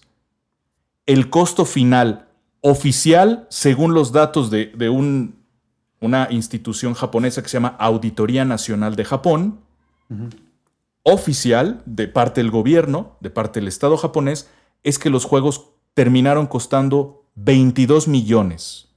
Es decir, 22 millones de dólares, el triple. Del presupuesto original de 7.300 millones, nos vamos a 22 mil millones. Ajá, 22 mil millones de dólares. Oye, a ver, pero ¿en qué? O sea, la infraestructura es lo que se les fue de las manos. La construcción de estadios o Siempre pasa, siempre pasa. Eh, los organizadores de unas Olimpiadas al principio te dicen te va a costar 7 mil y por angas o mangas, porque necesitas más para estadios, porque necesitas más para la construcción, porque necesitas o tenías pensado que acondicionando un hotel te iba a alcanzar y resulta que no, entonces vas a tener que crear otro, la, la construcción de las villas olímpicas, el mantenimiento a villas las olímpicas. Las villas olímpicas, el mantenimiento al sistema de transporte, tienes que perfeccionar el sistema de transporte para el ir y venir de la gente y de los atletas. O sea, lo prepararon para no recibir a nadie. casi, casi. Pero, pero 22 millones de, de 22 mil millones de Ajá. dólares es lo que dice la cifra oficial del Estado japonés.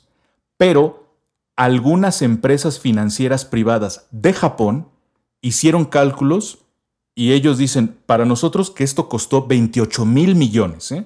o sea, el cuádruple. No solo se triplicó, sino probablemente costó, terminó costando cuatro veces más de lo que originalmente se había presupuestado. En, un, Otra en- en razón. temporada de pandemia, en donde tienes detenida la economía mm, local, internacional, eh, o sea, está hecho un desastre todo. ¿no? Un desmadre. O sea, para, para acabar, para acabar más rápido, se te cuadruplica o por lo menos se te triplica el costo, ¿no? Otra razón de las protestas. eh, el trato que las autoridades, que el Estado japonés le estuvo dando a los indigentes en los alrededores de las instalaciones en la ciudad de Tokio, obviamente. Eh, hay pobreza en Tokio, hay pobreza en Japón. Eh, la mayor parte de esas personas que viven en la calle son ancianos. Por supuesto, no tienen empleo o tienen unos empleos absolutamente precarios que no les permiten ni comprar una casa ni rentar un, un cuarto siquiera, ¿no? Ahora bien, eh, se supone que el Estado japonés tiene asilos, eh, tiene lugares en donde esta gente se puede resguardar, esta gente que tiene muchas necesidades, pero los tiene supersaturados.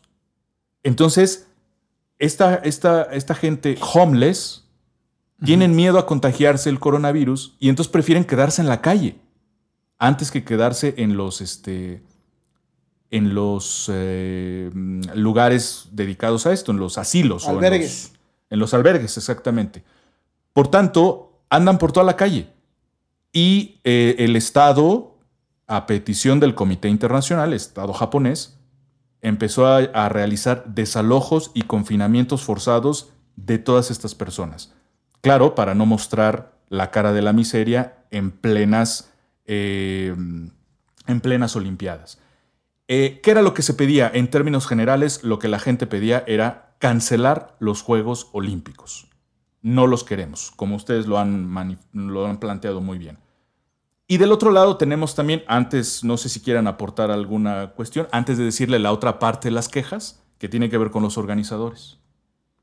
¿Le sigo? Sí, sí, mira, es que, a ver, sí, yo quería poner el ejemplo de Brasil, incluso en Brasil, Sí.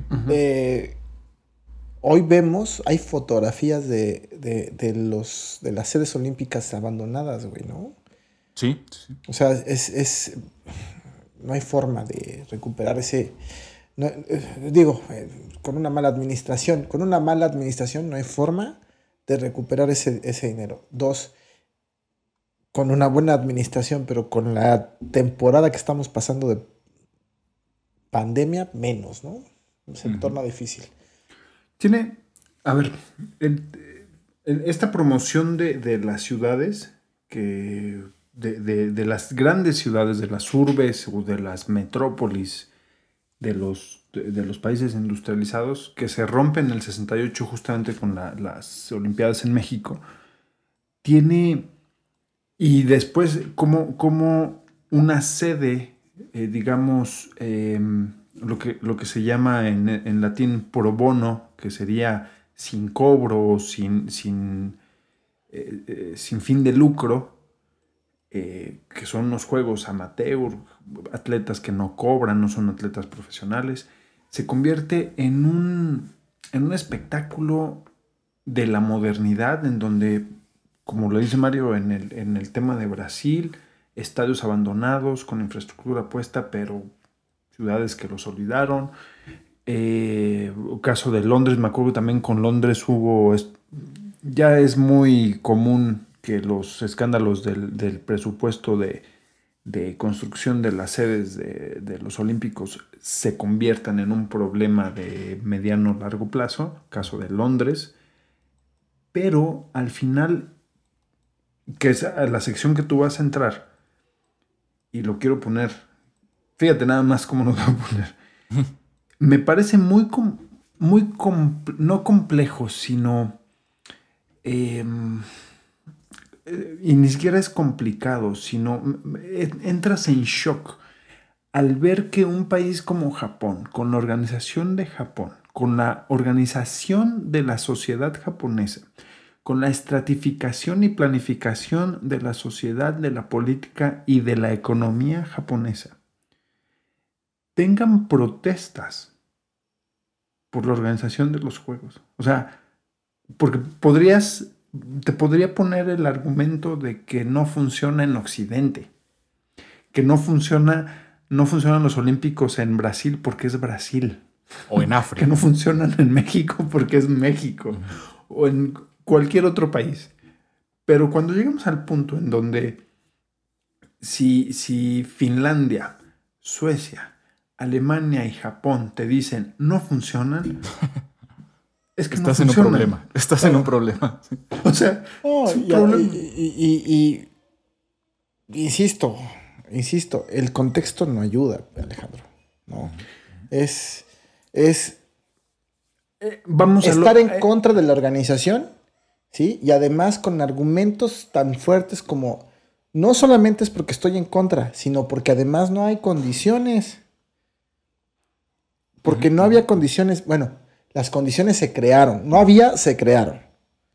Se llevaron Pero, a cabo los Juegos Pepe Olímpicos. también lo bueno, no sé si lo va a volver a mencionar, pero el tema de la vacunación, o sea, un país de primer mundo con la organización japonesa, con la previsión y planeación que tiene Japón, está al cuánto es 38% de vacunación con los olímpicos encima. No, bueno, Eso terminando los juegos. con la organización, una semana antes, una o dos semanas antes de la inauguración, inauguración, se ya habían dicho, sí vamos a tener aforo en los, eh, eh, eh, en los estadios del 30%, por 25%.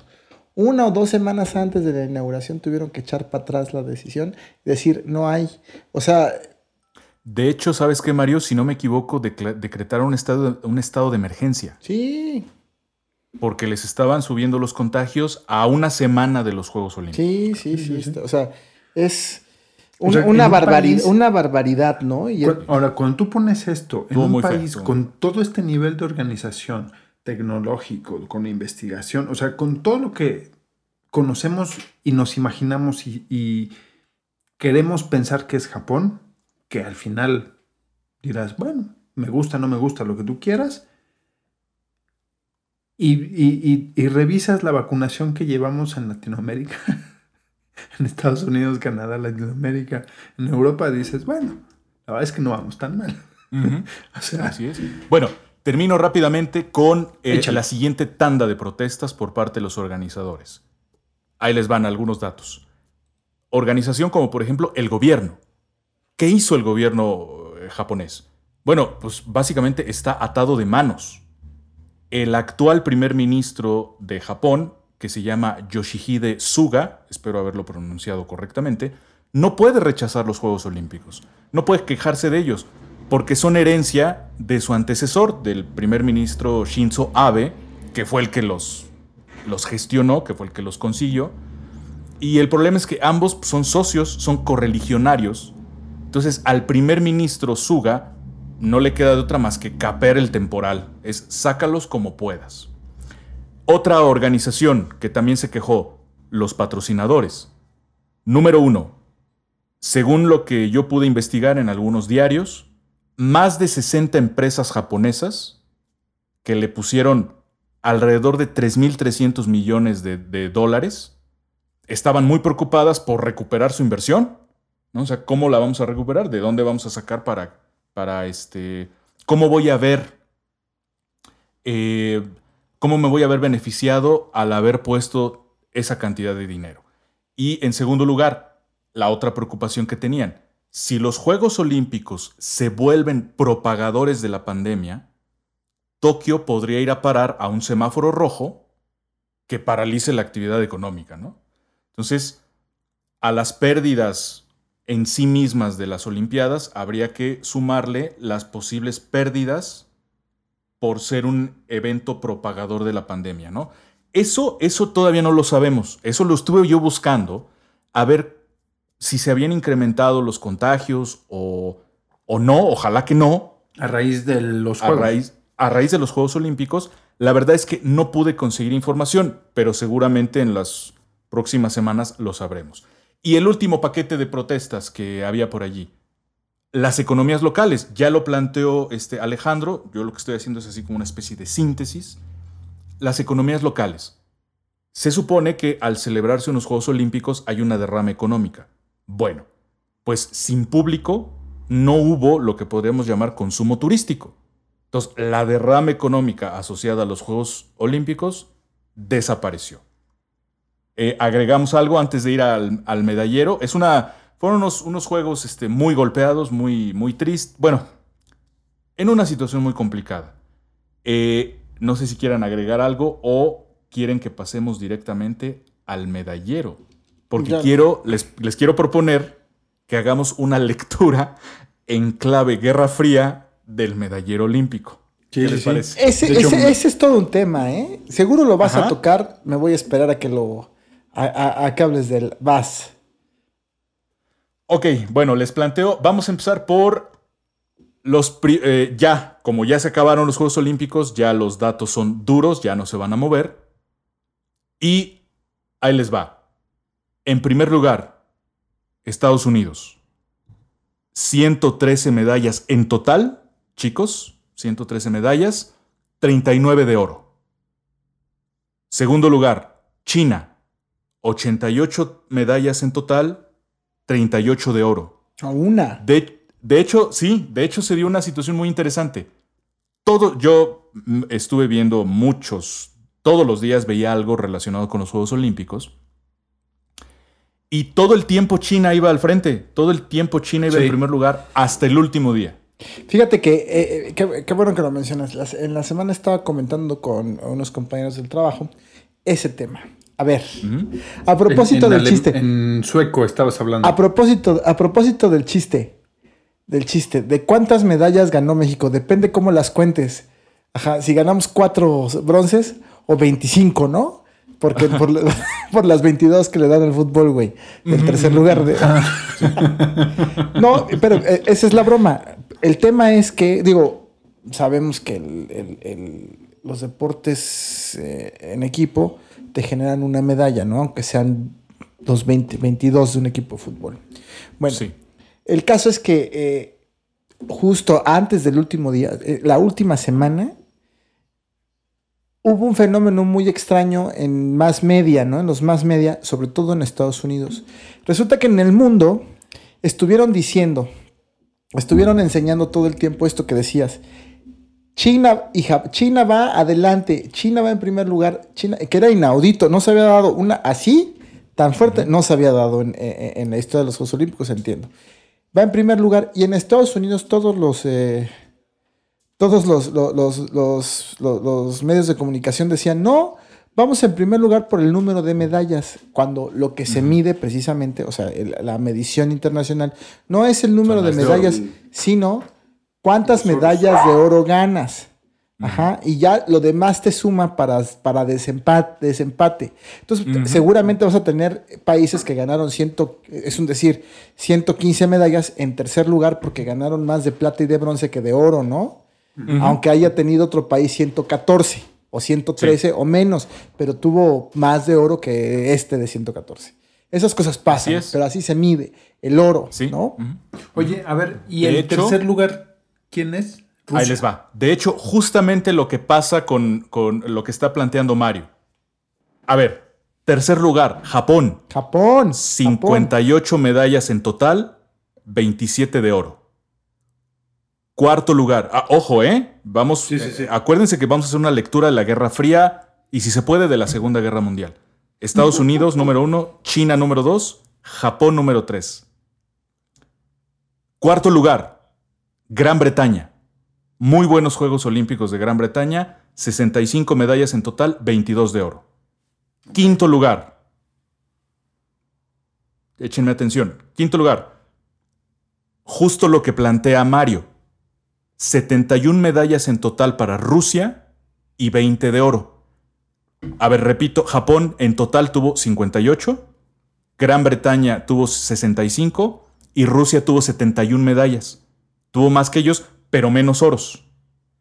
Y ya después les doy el del sexto al décimo lugar. En sexto lugar Australia, en séptimo Países Bajos, en octavo lugar Francia, en noveno lugar Alemania. Muy abajo Alemania, ¿eh? Noveno lugar e Italia, bastante bien Italia, en el décimo. Entonces, lectura de la Guerra Fría. Estados Unidos primer lugar, Japón, eh, China segundo. Japón tercero. Pero, pero a ver, Estados Unidos arañando, ¿no? O sea. No, bueno, a- en el último momento, ¿no? En el último momento. No, no, con no, una, con, una con, con varias de distancia, ¿no? ¿Cuántas tuvo de oro respecto de China, Pepe? Una, más. Mm, sí, de oro, una más. Y en total, 12 y 13, 25. 25 medallas más. O sea, pero no, no solo es una de oro más. No es el país hegemónico de hace 20 años donde. O sea.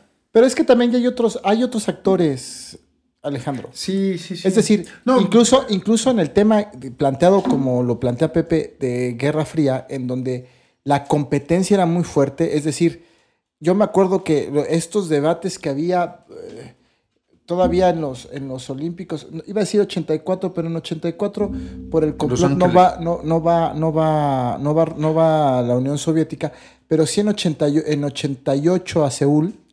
Todavía, fíjate, todavía en el 88 en Seúl se plantea este tema de esta discusión de si las mujeres del bloque, sobre todo del- de, la República Federal, eh, del, de- de- del bloque, del bloque soviético, del bloque comunista, si las mujeres son mujeres o son hombres.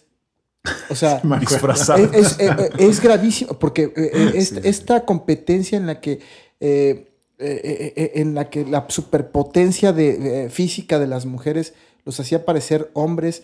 O sí, sea, pues está hasta la película de Rocky. Con... Claro, claro. Entonces, este, hay una, hay, hay una pelea constante entre dos polos, ¿sí? Entre dos polos. Y entonces hablamos de dos polos en los que, eh, eh, eh, eh, con países definidos, ¿no? Y entonces la pelea era justo Estados Unidos con Inglaterra, de pronto algún país italiano. Mira, al final. y en el otro final- lado, y en el otro lado Rusia con, con la con, con, pues con, el- con, con Alemania, ¿no? Con el Mira, bloque- yo la Alemania creo- del bloque. A mí, me, a mí me gustan los juegos, el tema de la fiesta, lo que, lo que está alrededor, el entorno, algunos deportes, no todos. Hay unos deportes, por ejemplo, aquí en México, por, por una tradición de la élite de, de- de- de un partido que estuvo al frente durante muchos años, se televisaban, o sea, le daban el 50% del tiempo al- a la equitación, ¿no? ya ves que es bien popular y todos vamos a, a- a hacer equitación olímpica en México. Sí. Entonces el 50% de televisión eh, de- al aire en los Olímpicos era la equitación. Afortunadamente hoy con, con el Internet pues ya puedes decir... ¿Cuál veo? no? Sí, o sea, ya puedes elegir. Que me parece buenísimo. Pero al final, me parece que la evaluación de los juegos, que... mm, Y ojo, no quiero demeritar en ningún sentido el esfuerzo, ni el esfuerzo atlético, ni los juegos en sí. Pero cuando vemos estas competencias de los programas, que son programas estatales, los programas estatales de fomento al deporte, termina siendo la fiesta con esta onda del chisme de, ay, ¿ya viste el Gucci que trae? Ay, lo trae de, de raso azul cuando debería ser de raso morado. Oye, me parece que queda, eh, lo- los, los olímpicos quedan en... No es que sea frívolo, ¿eh? porque no, no lo es. O sea, detrás de cada medalla de oro hay un montón de trabajo, hay un programa, hay una persona. No, pero esta competencia de países, el que China diga, ay, tengo tantas medallas. Brasil que diga, ay, yo soy el que tiene más medallas en América Latina, se termina siendo o termina traduciéndose de una en un, en un lenguaje de frivolidad, es decir, No, yo creo mira. que yo creo que tiene yo que no creo que sea frí- frívolo, más bien más ¿No? bien es es el deporte subido a la arena política internacional. No hay frivolidad. Yo creo que no hay frivolidad, porque además, o sea, Porque además los estados buscan Claro. ser representativos también, ¿no? claro, ser pero por ejemplo, ser caso de competitivos. Rusia, competitivos y estar presentes Rusia en que no pudo usar su bandera. Sí, claro, claro. Pero, Sigue siendo pero un eso no le problema impidió político. ganar bastantes medallas, ¿eh? Sigue siendo un problema, sigue Sí, siendo un problema sí. político. Y además, inmerso en este conflicto, ahí sí, Occidente, Oriente-Occidente, ¿no? Eh, eh, sí, sí, sí, ahí sí sigue siendo un... un- un- un- Pero, a ver, regrésate a las Olimpiadas de México en el 68, donde México tuvo la mejor cosecha de, de su historia y hasta la fecha sigue siendo la mejor, con tres de oro, tres de plata y tres de bronce. Pues es, es el, mira, yo fui a la fiesta de graduación con este vestido Armani dorado Claro, sí. del 50, o sea, sí. o sea, sí entiendo, y, y esa es la parte en que no quiero que, que- que quede asentado que demerito ni el esfuerzo, ni los programas, ni todo lo que hay detrás. Pero al final quedan como un instrumento del poder. Eh, claro, eh, no, y Pues eso sí. no es frívolo. Yo creo que no es frívolo. Yo pienso que no es Es muy frívolo. importante. Hay que sacarlo a flote. Bueno, muchachos, este, pues después de haber hecho esta pequeña revisión de cómo quedaron las medallas, chicos, ¿algo más? ¿O nos vamos a nuestra pausa? No. Después hablamos de México, güey, y de- de- eh, después hablamos de México. Sí, porque el collage internacional No nos lo este, permite. Es no nos lo permite. Me, me encanta Pero, la despedida claro. de Pepe, así de chicos, acabemos de hablar de medallas. baila, eh. No, este, no, no, no. eh, lo de México, lo de México es. Es la. Es una de las peores, ¿no? De los últimos. Creo que de todos los Juegos Olímpicos. Es una. Le fue mal a México. Malas, una mala cosecha de medallas. Apenas. ¿Cuántas fueron? ¿Cuatro? Tres. Cuatro. Tres de bronce. Cuatro. Bueno, tres de bronce. eh, oh, ah, una, una acotación. A ver, cuando, si tú eres un atleta de alto rendimiento, que los, los juegos te exigen eso, y tú, te, y tú llevas un entrenamiento para 2020 y te posponen los juegos, Ese, eso, O sea- eh, ese tema es el tema, por eso le, man- le mantuvieron el, el- el 2020, precisamente para no romper con el ciclo olímpico. Es decir, dos, tiene que ver con dos cosas, además del económico, en términos deportivos tiene que ver con el, el- vamos a tener juegos en tres años, que quién es, no recuerdo quién es la siguiente sede, París. París. A ver, Vamos a ver qué tal, a ver cómo le cae a los chalecos amarillos que les van a, les van a ir a aventar. vam- vamos a tener Juegos juegos en tres años. Bueno, pero además aquí en México hay una sección de los chalecos amarillos que es una sección muy importante, Sí, al lado representativa del- del al- país. Al lado del partido, del, los ver- del partido verde, ¿no? Exactamente. Entonces, los chalecos amarillos México tendrán una representación en los Olímpicos de París del 24. Bueno, entonces tenemos eso y aparte es no romper el ciclo olímpico significa este, este, este circuito de competencias que te dan los boletos para el siguiente, para, para, para los siguientes juegos, ¿no? Entonces, por eso la idea de no, de, de- de mantenerle el nombre de 2020, entre otras linduras, ¿no? Sí, pero el- Ok. el- lo que le rompe muchos, o sea, lo que me refiero a la, a la, a la mala cosecha de México también, y me imagino que sobre todo en países de donde los programas eh, eh, deportivos no son tan, eh, tan llamativos, digamos. Los patrocinios no están centrados acá, caso de Lati- Latinoamérica. Mm, Yo quiero imaginarme que países como México, en caso de Latinoamérica, este, Europa del Este, África, más o menos los resultados están igual. Ahora, la competencia. Porque se rompió el ciclo, claro. Sí, sí, sí. O sea, Bueno. si no tienes, no tienes dónde entrenar. O Sí, tenías sí. dónde entrenar, pero no tenías el presupuesto. O tenías el presupuesto y no tenías el viaje. O sea, un montón de factores Todo mal, todo es- mal. Que la verdad es que, pues antes, desde mi punto de vista, antes fueron tres medallas. Sí, sí. A ver, a ver cómo se repone el deporte mexicano de, de esta, de esta situación. Aunque fue competitivo, pero bueno, sí, tres medallas es muy poquito. Ya hablaremos de Bueno, eso. muchachos, este, luego hablaremos de eso, luego hablaremos de la deuda del Estado mexicano con el deporte. Por lo pronto tenemos que irnos, amigas, amigos, esferas, esferos. Vamos a hacer una breve pausa. Volvemos para nuestro tercer y último bloque de este collage internacional. Así es que les pedimos que no nos dejen, no nos abandonen. Ya volvemos. Regresamos.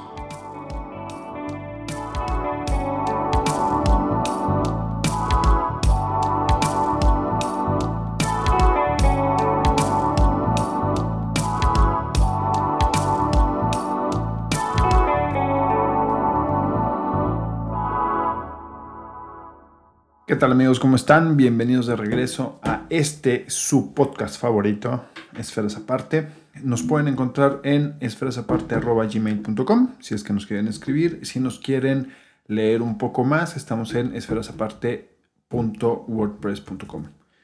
Eh, siguen en, en- en- la transmisión, en esta sesión transmitiva eh, del capítulo de Collage Internacional.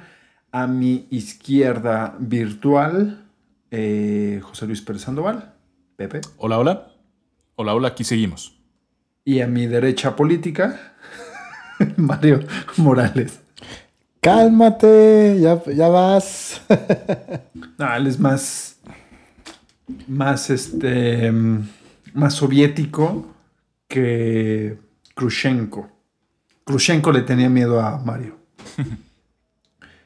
Eh, tenemos ya una. Este es nuestro último bloque.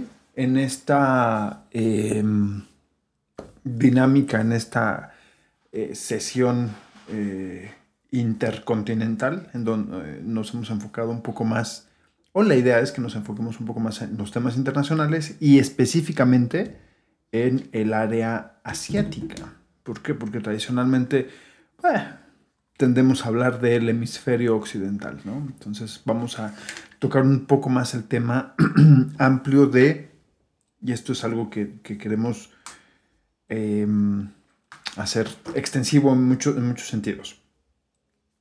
¿Cómo abordar el tema internacional desde una perspectiva, no digamos más humana, sino más humanizante. Y esto es bien importante. Cómo el clima se ha convertido en uno de los ejes para la supervivencia. Y no en el sentido de adaptar el clima o adaptar el humano al clima, sino simplemente, eh, como decía eh, George Carlin, si alguna vez usted lo quiere conocer, George Carlin eh, era un comediante estadounidense que en, uno de sus, de sus, en una de sus presentaciones decía que al final y al cierre decía, la Tierra es como un gran animal eh, viviente y nosotros somos como un pequeño y diminuto virus que el día que la Tierra se arte de nosotros, lo único que va a hacer va a ser, va- para liberarse del, del virus humano, lo único que va a hacer es encogerse y sacudirse un poco para quitarse las pulgas. Y parece, en este punto parece que estamos así.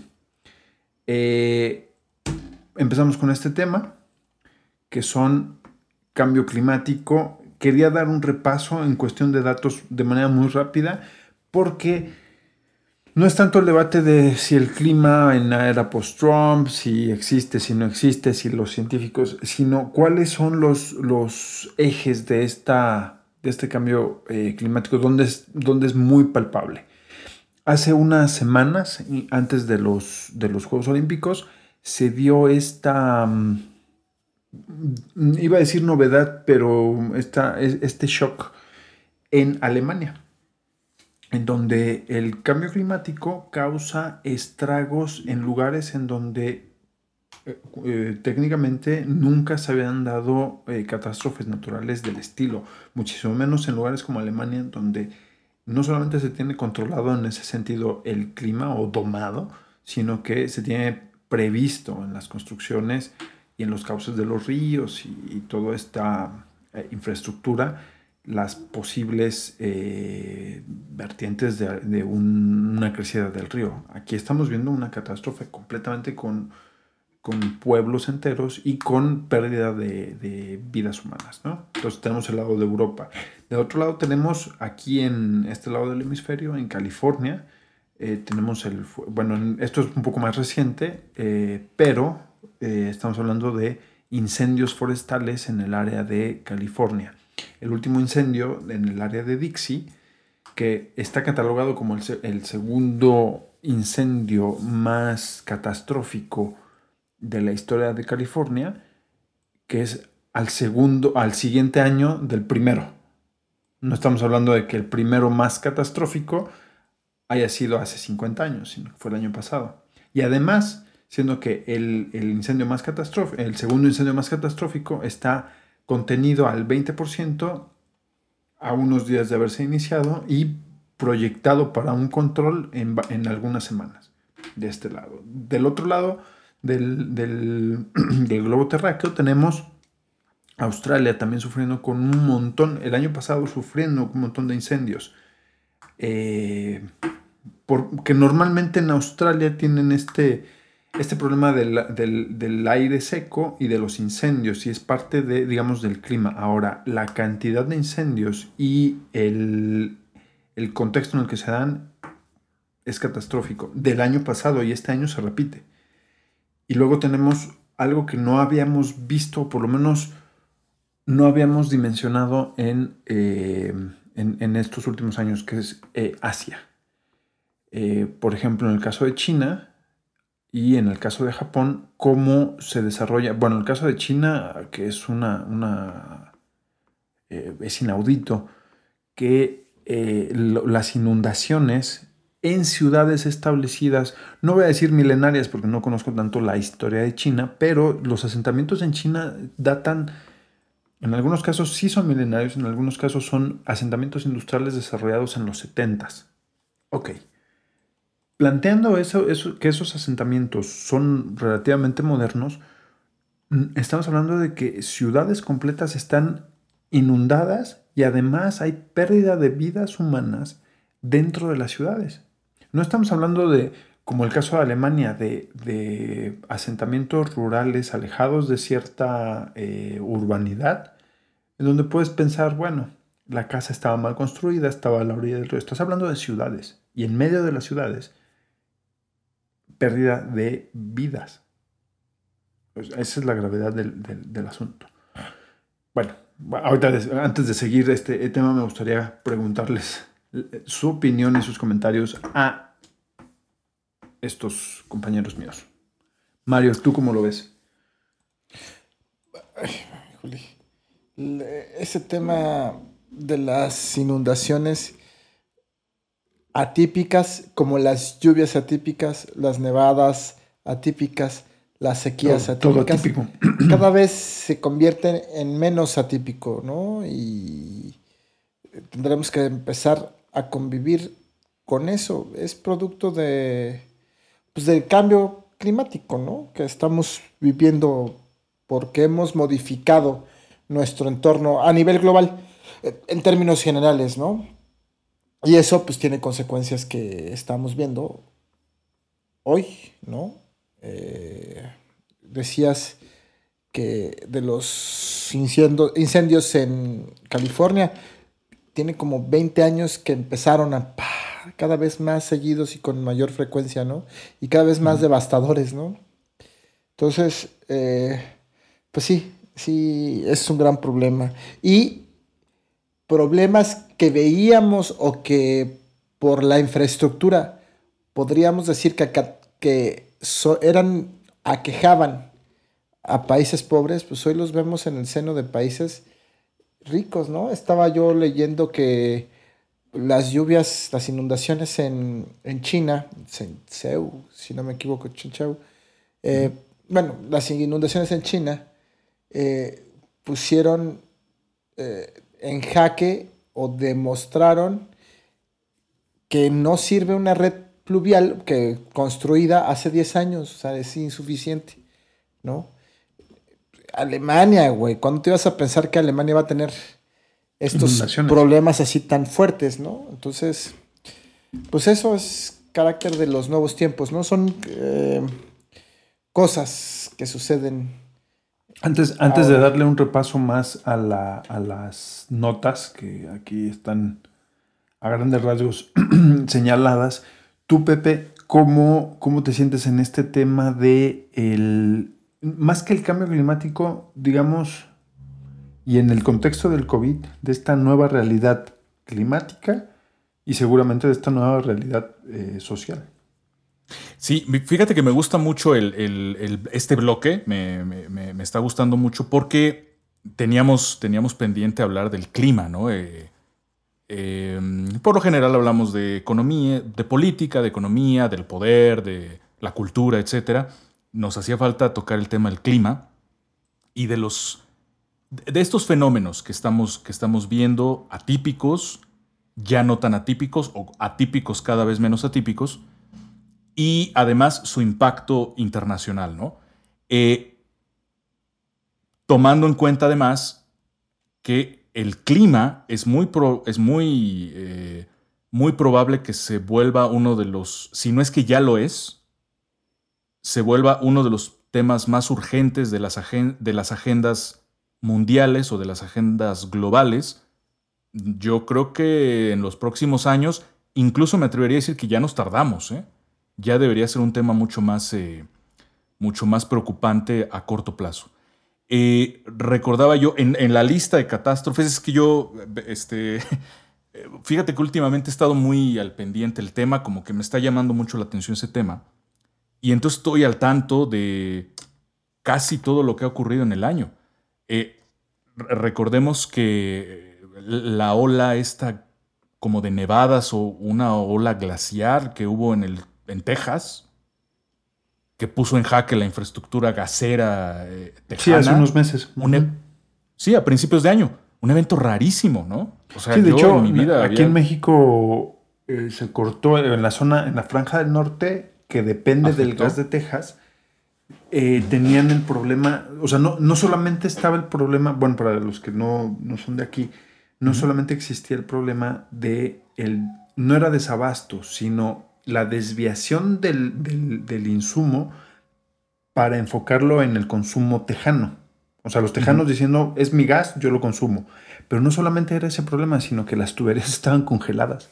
Exacto, exacto. O sea, es, es- es un, un cambio de temperatura. Seguramente los científicos podrán explicarlo, pero que uno lo haya vivido, yo no recuerdo, ¿eh? O alguna vez por ahí lejanamente recuerdo que algo así haya ocurrido. Luego, eh, venimos, vamos saliendo de las sequías más eh, duras eh, que ocurrieron aquí en México en los últimos 30 o 40 años, algo así. Es un, año muy seco aquí en México. Afortunadamente ahorita está lloviendo bastante y parece ser que se están recuperando las, las reservas de acuíferas. Pero estuvo dura la, la sequía aquí en México, ¿no? Olas de calor, eh, bueno, que ya más o menos son clásicas en Canadá y en el norte de Europa, pero acompañadas, o sea, olas de frío por un lado, olas de calor por el otro, acompañadas de las inundaciones. Yo recuerdo que hubo inundaciones, recuerdo haber escuchado que en Valencia, si no me equivoco, por ahí de la Semana Santa, hubo inundaciones muy fuertes en algunas ciudades de España, entre ellas Valencia. Eh, los eh, incendios forestales de California, pero luego los que está viendo ahorita en, el Mediter en países del Mediterráneo, ¿no? Turquía, Grecia, el Turquía norte de es que está Italia. en boga ahorita. Están muy duros los, los, este, los incendios forestales. Para, para los que, perdón, lo- para quienes nos Sí, están escuchando, obviamente después de, de estas fechas y después de que se publique este, este episodio, el, el número de muertos registrados en Turquía hasta ahora es de 31, considerando que puede subir la cifra. Entonces, eh, obviamente la catástrofe todavía no termina y, eh, bueno, estamos en esa situación al día de hoy, para, para ponerle un contexto. Perdón, Pepe. Termino rápido. Digo, además de todas estas catástrofes climáticas y de todos estos impactos ambientales, pues no olvidar que el coronavirus finalmente pues, es una cosa natural también. Es una cosa que tiene que ver con la naturaleza. Y bueno, pues estamos, este, yo creo que en un, en un momento muy, muy interesante a la mala de, de todo esto que comentas. ¿no? Entonces creo que el clima tiene que ser un, un tema mucho más, eh, mucho más presente, mucho más importante de aquí a lo que se presente. ¿eh? A ver, tenemos. em, en el caso de, em, de Australia. déjame ver si no me estoy equivocando. No. Es Australia. Hay un, un estudio que se publicó en el. Bueno, lo está dando a conocer The Washington Post. Y habla de. em, cómo los incendios, o, o mejor puesto, el CO2 generado por los incendios de Australia están causando al mismo tiempo que son mega incendios, este CO2 genera enfriamiento en la época fría, pero no- digamos en, la- en la, en la estación opuesta, pero no en Australia, sino del otro lado del, del- del hemisferio, del otro lado del, del globo terráqueo. Es Ah, decir, mira, como, como efecto mariposa. Exactamente. O sea, no es como que. Ay, em, había una- un, un chiste hace unos años de. Bueno, ni siquiera. Lo peor de todo es que no era chiste. Que le habían preguntado a una Miss, Miss- a una candidata de, de un concurso de belleza, una Miss X, le habían preguntado cómo combatiría el, el cambio climático o el calentamiento global en esa época. Estoy hablando alrededor del 2000 y decía que su planteamiento era que todo, que todo el mundo prendiera su aire acondicionado al mismo tiempo para que se enfriara la temperatura global. La temperatura Eh, bueno, aquí más o menos es la misma situación. O sea, la lógica diría, bueno, si tienes incendios en Australia, ¿cómo te van a generar una onda de frío en invierno?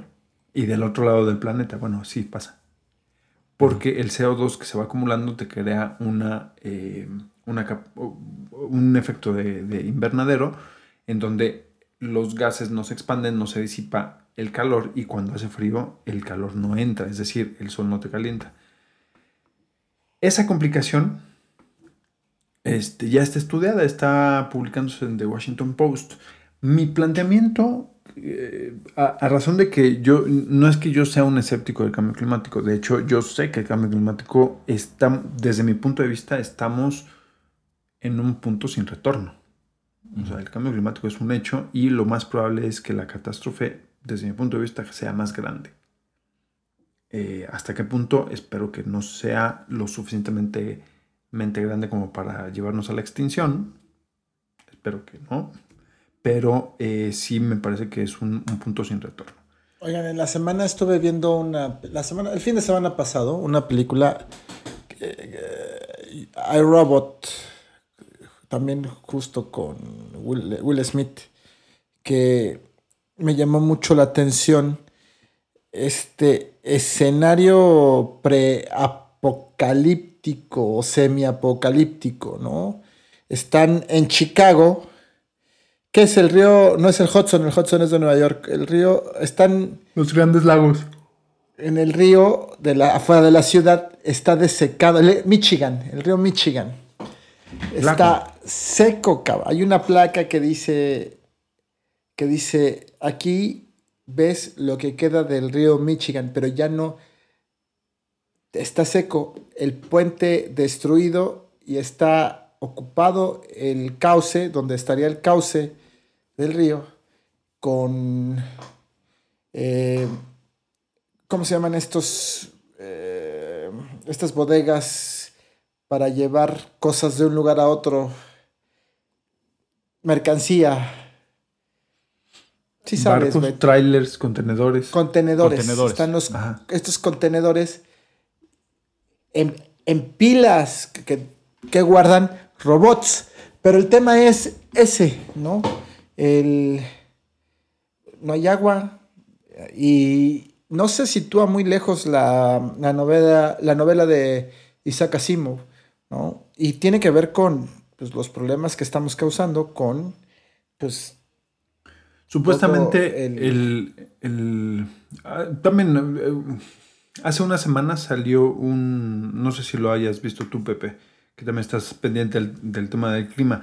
Había una comparación de un estudio que se, re- se hizo en el 72, si mal no recuerdo, que el- los meteorólogos, son era un estudio de dos meteorólogos estadounidenses y, y planteaban un escenario para el 2030 o 2050, si mal no recuerdo, cuáles serían los, eh, los efectos de un cambio climático irreversible y los escenarios en el final de ese camino. ¿no? Entonces, haciendo revisión de ese estudio del 72, resultaba que la- las- el escenario catastrófico no se daba en, en el 2030 o en 2040, sino que es el escenario que estamos viviendo hoy.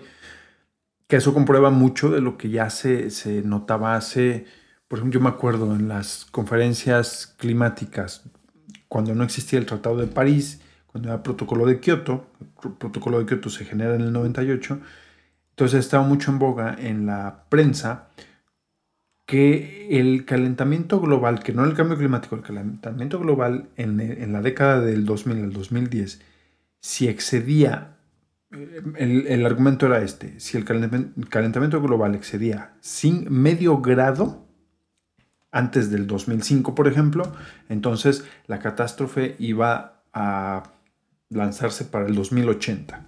Si excedía un grado, la catástrofe iba a ser en 2030. Y si excedía un, más de un grado, la catástrofe era en el 2010, por ejemplo. Entonces el argumento iba cambiando conforme ibas avanzando en el año o, o en la década. Entonces para el 2008 ya decían, bueno, no, ya no es medio grado lo catastrófico. Lo catastrófico es un grado. Y avanzabas al 2010. Y entonces en el 2010, no, ya, un grado no es catastrófico. Hoy día, ¿dónde estamos? Hoy día estamos en 1.6. Hoy día estamos en lo catastrófico ya, güey. No, o sea, lo que se planteaba en el 2000, que si llegábamos al 1.5 era catastrófico y que la humanidad se iba a acabar. Bueno, hoy día estamos en ese planteamiento. O sea, la- la- el cambio de la visión de los Estamos poniendo a prueba tan- la resistencia humana y del planeta, güey, ¿no? O sea, la flexibilidad de la opinión, eh, digamos, opinión impresa en, en el planeta ha sido tan severa que hoy día, con un cambio de 1.6 que hace 20 años se consideraba catastrófico, hoy día es flexiblemente tolerable.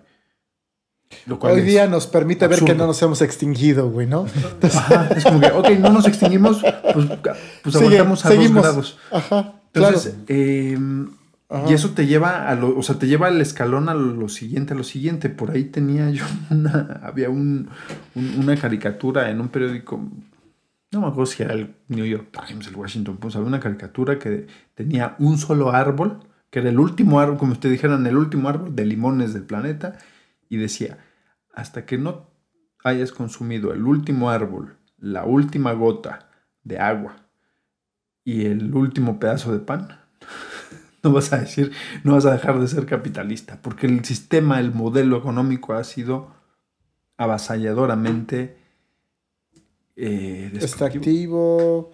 eh, Utilizador de lo que tienes a la mano. Claro. Sí. Inmedia- in- con la inmediatez de, de- de explotarlo, usarlo, tirarlo. Y Oye, venderlo. Y, y hoy día nos, nos enfrentamos con problemas como, pues que Trump dice eso no existe, güey, ¿no? Y me salgo, ¿no? Del- De todos los acuerdos O habidos a Bolsonaro, ¿no? Claro. Por o cierto, olvidé los incendios que- en el Amazonas. ¿no? Toda la zona del Amazonas que se, fue al Que está- garete claro. en los últimos meses, ¿no? Que además decía, es mi, es mi selva, ¿no? Es que, Es que es de eso, propio- eso lo estaba analizando la otra vez y es una extensión de este libertarismo en el marco del neoliberalismo, ¿no? De decir, a ver, yo quiero libertades, libertades, libertades, libertades. Entonces, cuando tú traduces la libertad, o sea, ¿qué es lo que quiere el individuo hoy día? En, en términos bastante malos, pero en general, ¿qué sería? Libertades de todo. Yo quiero libertad de prensa, quiero libertad de voto, libertad política, libertad de todo mi libertad económica, mi libertad de elección, mi libertad de internet, mi libertad de todo. Y entonces mi libertad a qué me lleva? A que mi ciudad, mi estado, mi país exija los mismos derechos para sí, ¿no? Como una traducción del individuo al estado-nación. Entonces el estado-nación dice, bueno, es mi selva, son mis recursos, yo hago lo que quiera. Sin considerar la, eh, los derechos del otro y el, el mediano y largo plazo.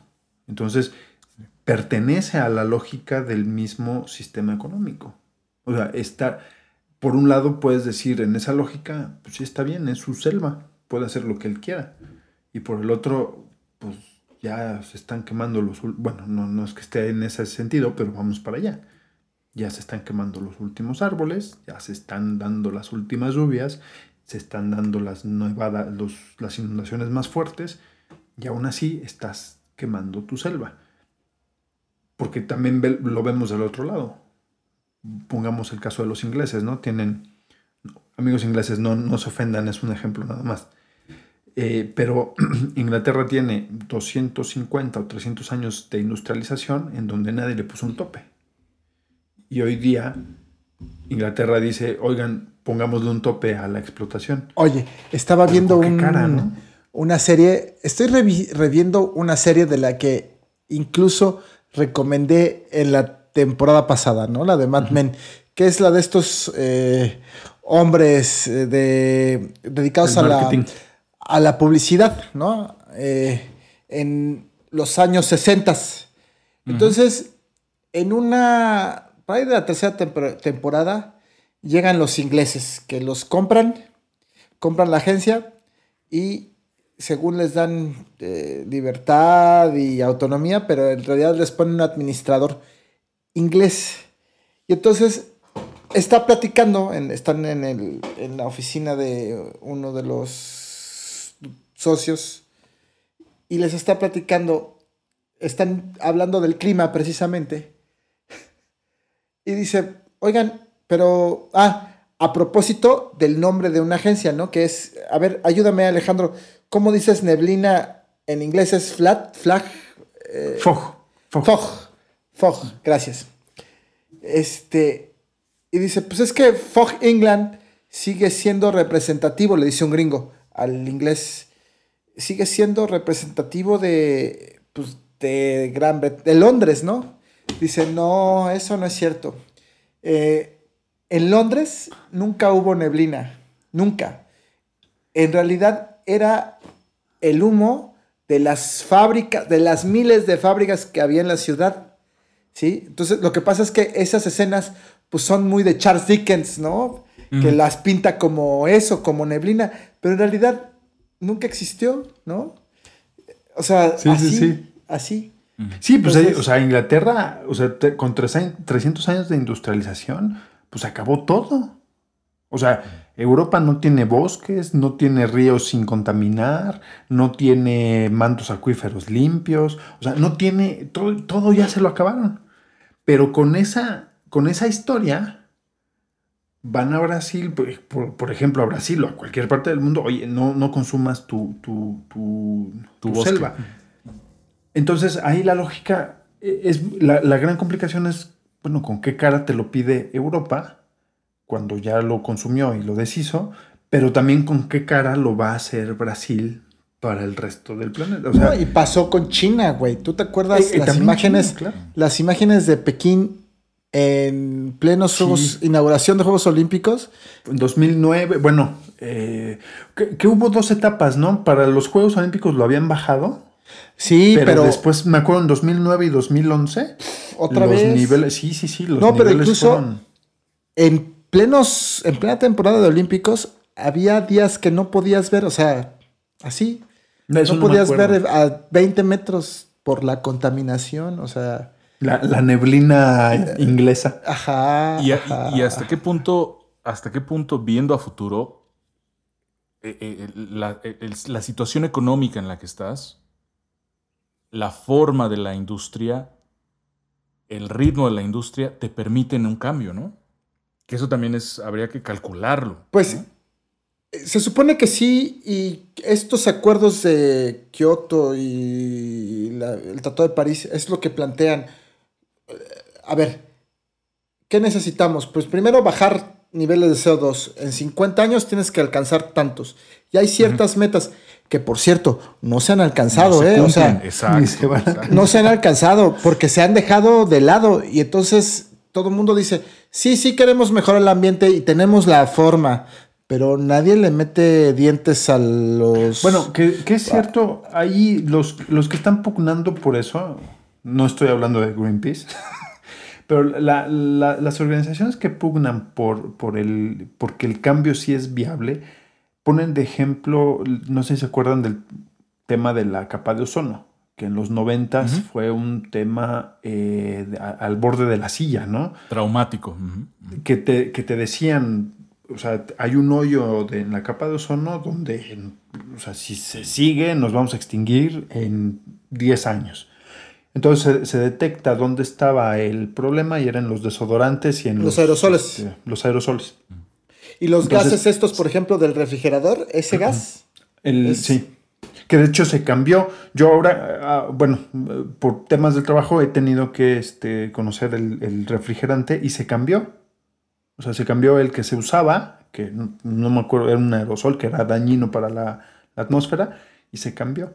Por uno igual de dañino, pero que no se iba a la pero ya no, ya no hace un hoyo en, el, en la atmósfera, ¿no? Ajá. O sea, ahora hace un hoyo en la tierra. sí, claro. Este, pero eh, se- como se revirtió la, la- la peligrosidad inminente, la, No, la- bueno, la Creo que llegamos al punto de cerrar el hueco. Sí, sí, sí. Ajá. De recuperación y de, de- se revirtió completamente la tendencia.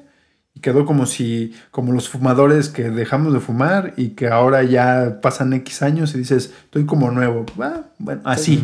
Chamaco de 15 años. Mm. Ándale, como, como tú a tus 50, Ajá. así. Bueno, este, Sanísimo. así, así es la, la Tierra. Entonces ponen de ejemplo esa premisa para decir, bueno, to- todavía estamos a tiempo. Desde mi punto de vista, no, todavía no.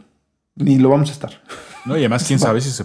O sea, insisto, el cambio tecnológico, el cambio de, de paradigma industrial que significa, quién sabe qué tan factible Pues pueda sí, llegar a ah, ser, ¿no? Ahí, qué bueno, qué bueno que tocas el tema. Había. A mí me gusta ver mucho esto, estos. No sé si se los han, han encontrado en estos contenidos extraños que de momento empiezas en YouTube en A y terminas en Z. Bueno, me han salido de estos inventos que en los 70s, en los 80s, de momento eh, hablan de un motor eh, por- eh, inventado por fulanito de tal que en lugar de utilizar gasolina utilizaba agua. Una bombilla de, eléctrica que en lugar de durarte uno o dos años te dura 100 años.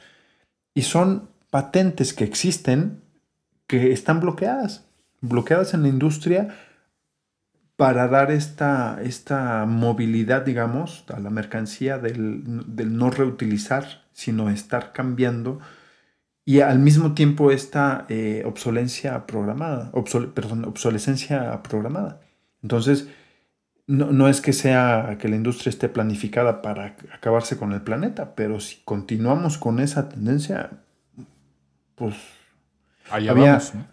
En, en el primer bloque, al inicio, le- les contaba lo de Soy leyenda y había una, hay una escena en el libro, de, de- en el libro, no en, la, no en la película, en el libro de Soy leyenda, en donde está el protagonista. Hay grandes, muy, hay grandes diferencias muy profundas entre el libro y la película, pero una, una de las principales es que el protagonista no es como Will Smith, es, es- un alemán de ojo blanco este, teutónico. Entonces, eh, esa es la- una de las principales. Pero la otra es que cuando va caminando en la ciudad que está ya desierta eh, y no, no hay ningún ser vivo, se encuentra periódicos. eh, que- El libro se escribió en el 57, si mal no recuerdo. Entonces, tiene periódicos eh, en donde eh, el último día de la última catástrofe, del último momento, hay periódicos impresos que está vendiendo la gente tratando de, de hacerse un dólar, bueno, unos centavos más, diciendo, eh, ya se acabó el mundo, pero puedes encontrar vida en tal lado. Y entonces el protagonista hace una reflexión en ese momento y dice, bueno, hay que reconocerles que su perseverancia los llevó incluso a tratar de vender periódicos hasta el último momento. Hablando de. Entonces así, ojalá no acabemos así el planeta, pero bueno. Pero es lo más seguro. ¿eh? Yo, también, yo también creo que vamos hacia allá. También dudo, dudo que podamos evitar todo el daño. Algo habremos de dañar. Quizá no nosotros, sino la dinámica del sistema económico, pues a ver, a ver si se deja, ¿no? Ojalá. Ojalá podamos detenerlo. Bueno, en fin.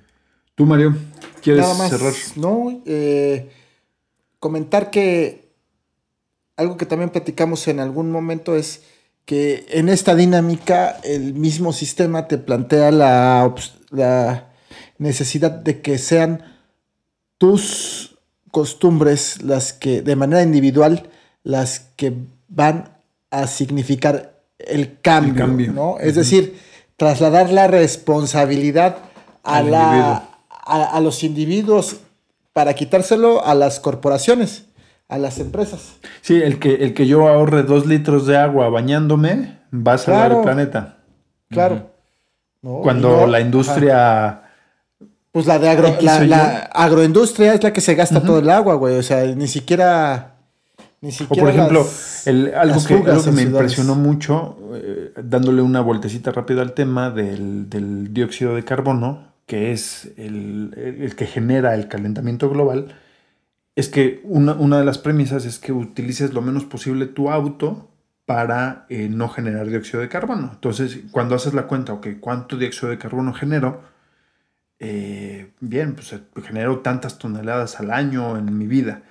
Pero el hecho de que la, la- la sociedad consuma carne como base, y no solamente la carne, sino que el ganado, eh, la cría del ganado, que es la res, la base de, de Occidente, es decir, que tú, tú generas una cosecha de soya, de frijol o de, de- de alfalfa, lo que le vas a dar de comer, más lo que consume el ganado, en conjunto, un kilo de carne genera 10 veces más eh, CO2 o dióxido de carbono que tú.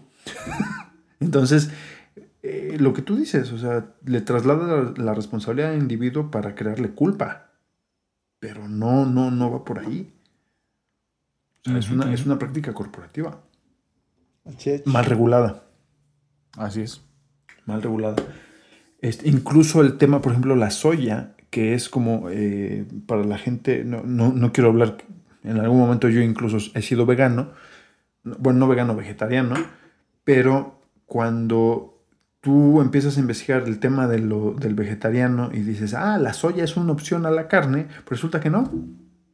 La soya eh, consume los, los recursos del suelo más rápido que el resto de, la, de los alimentos cosechables. Entonces, Pues sí, hay un problema. Quitas un problema, pero estás generando otro o mayor, ¿no? Entonces, aparentemente. yo lo que te iba a preguntar aquí, Mario, específicamente tu- era tu opinión en esa sabiduría de Pepe el Toro, pensar qué nos había adelantado Pepe el Toro en esta situación. Al respecto. al respecto. No seas mamón. es que me traumó Pepe el Toro. Pero bueno, eh, tú, Pepe. Pepe, no el toro. Nada más. Nada Listo. más eso, ¿no? Este, el, el cuestionamiento de si seremos capaces de conseguirlo. Ok. Entonces, como diría Pepe el Toro, somos inocentes. Vámonos. Recuerden, arroba gmail.com, eh, perdón, arroba gmail, ah, esferas aparte arroba gmail.com y en el resto de las redes, eh, esferas aparte. Instagram, eh, Facebook y YouTube, en donde el maestro y la magia de la edición nos da un retoque en este video. Les mandamos un saludo. Gracias. Gracias. Gracias. Adiós. Bye bye. Adiós.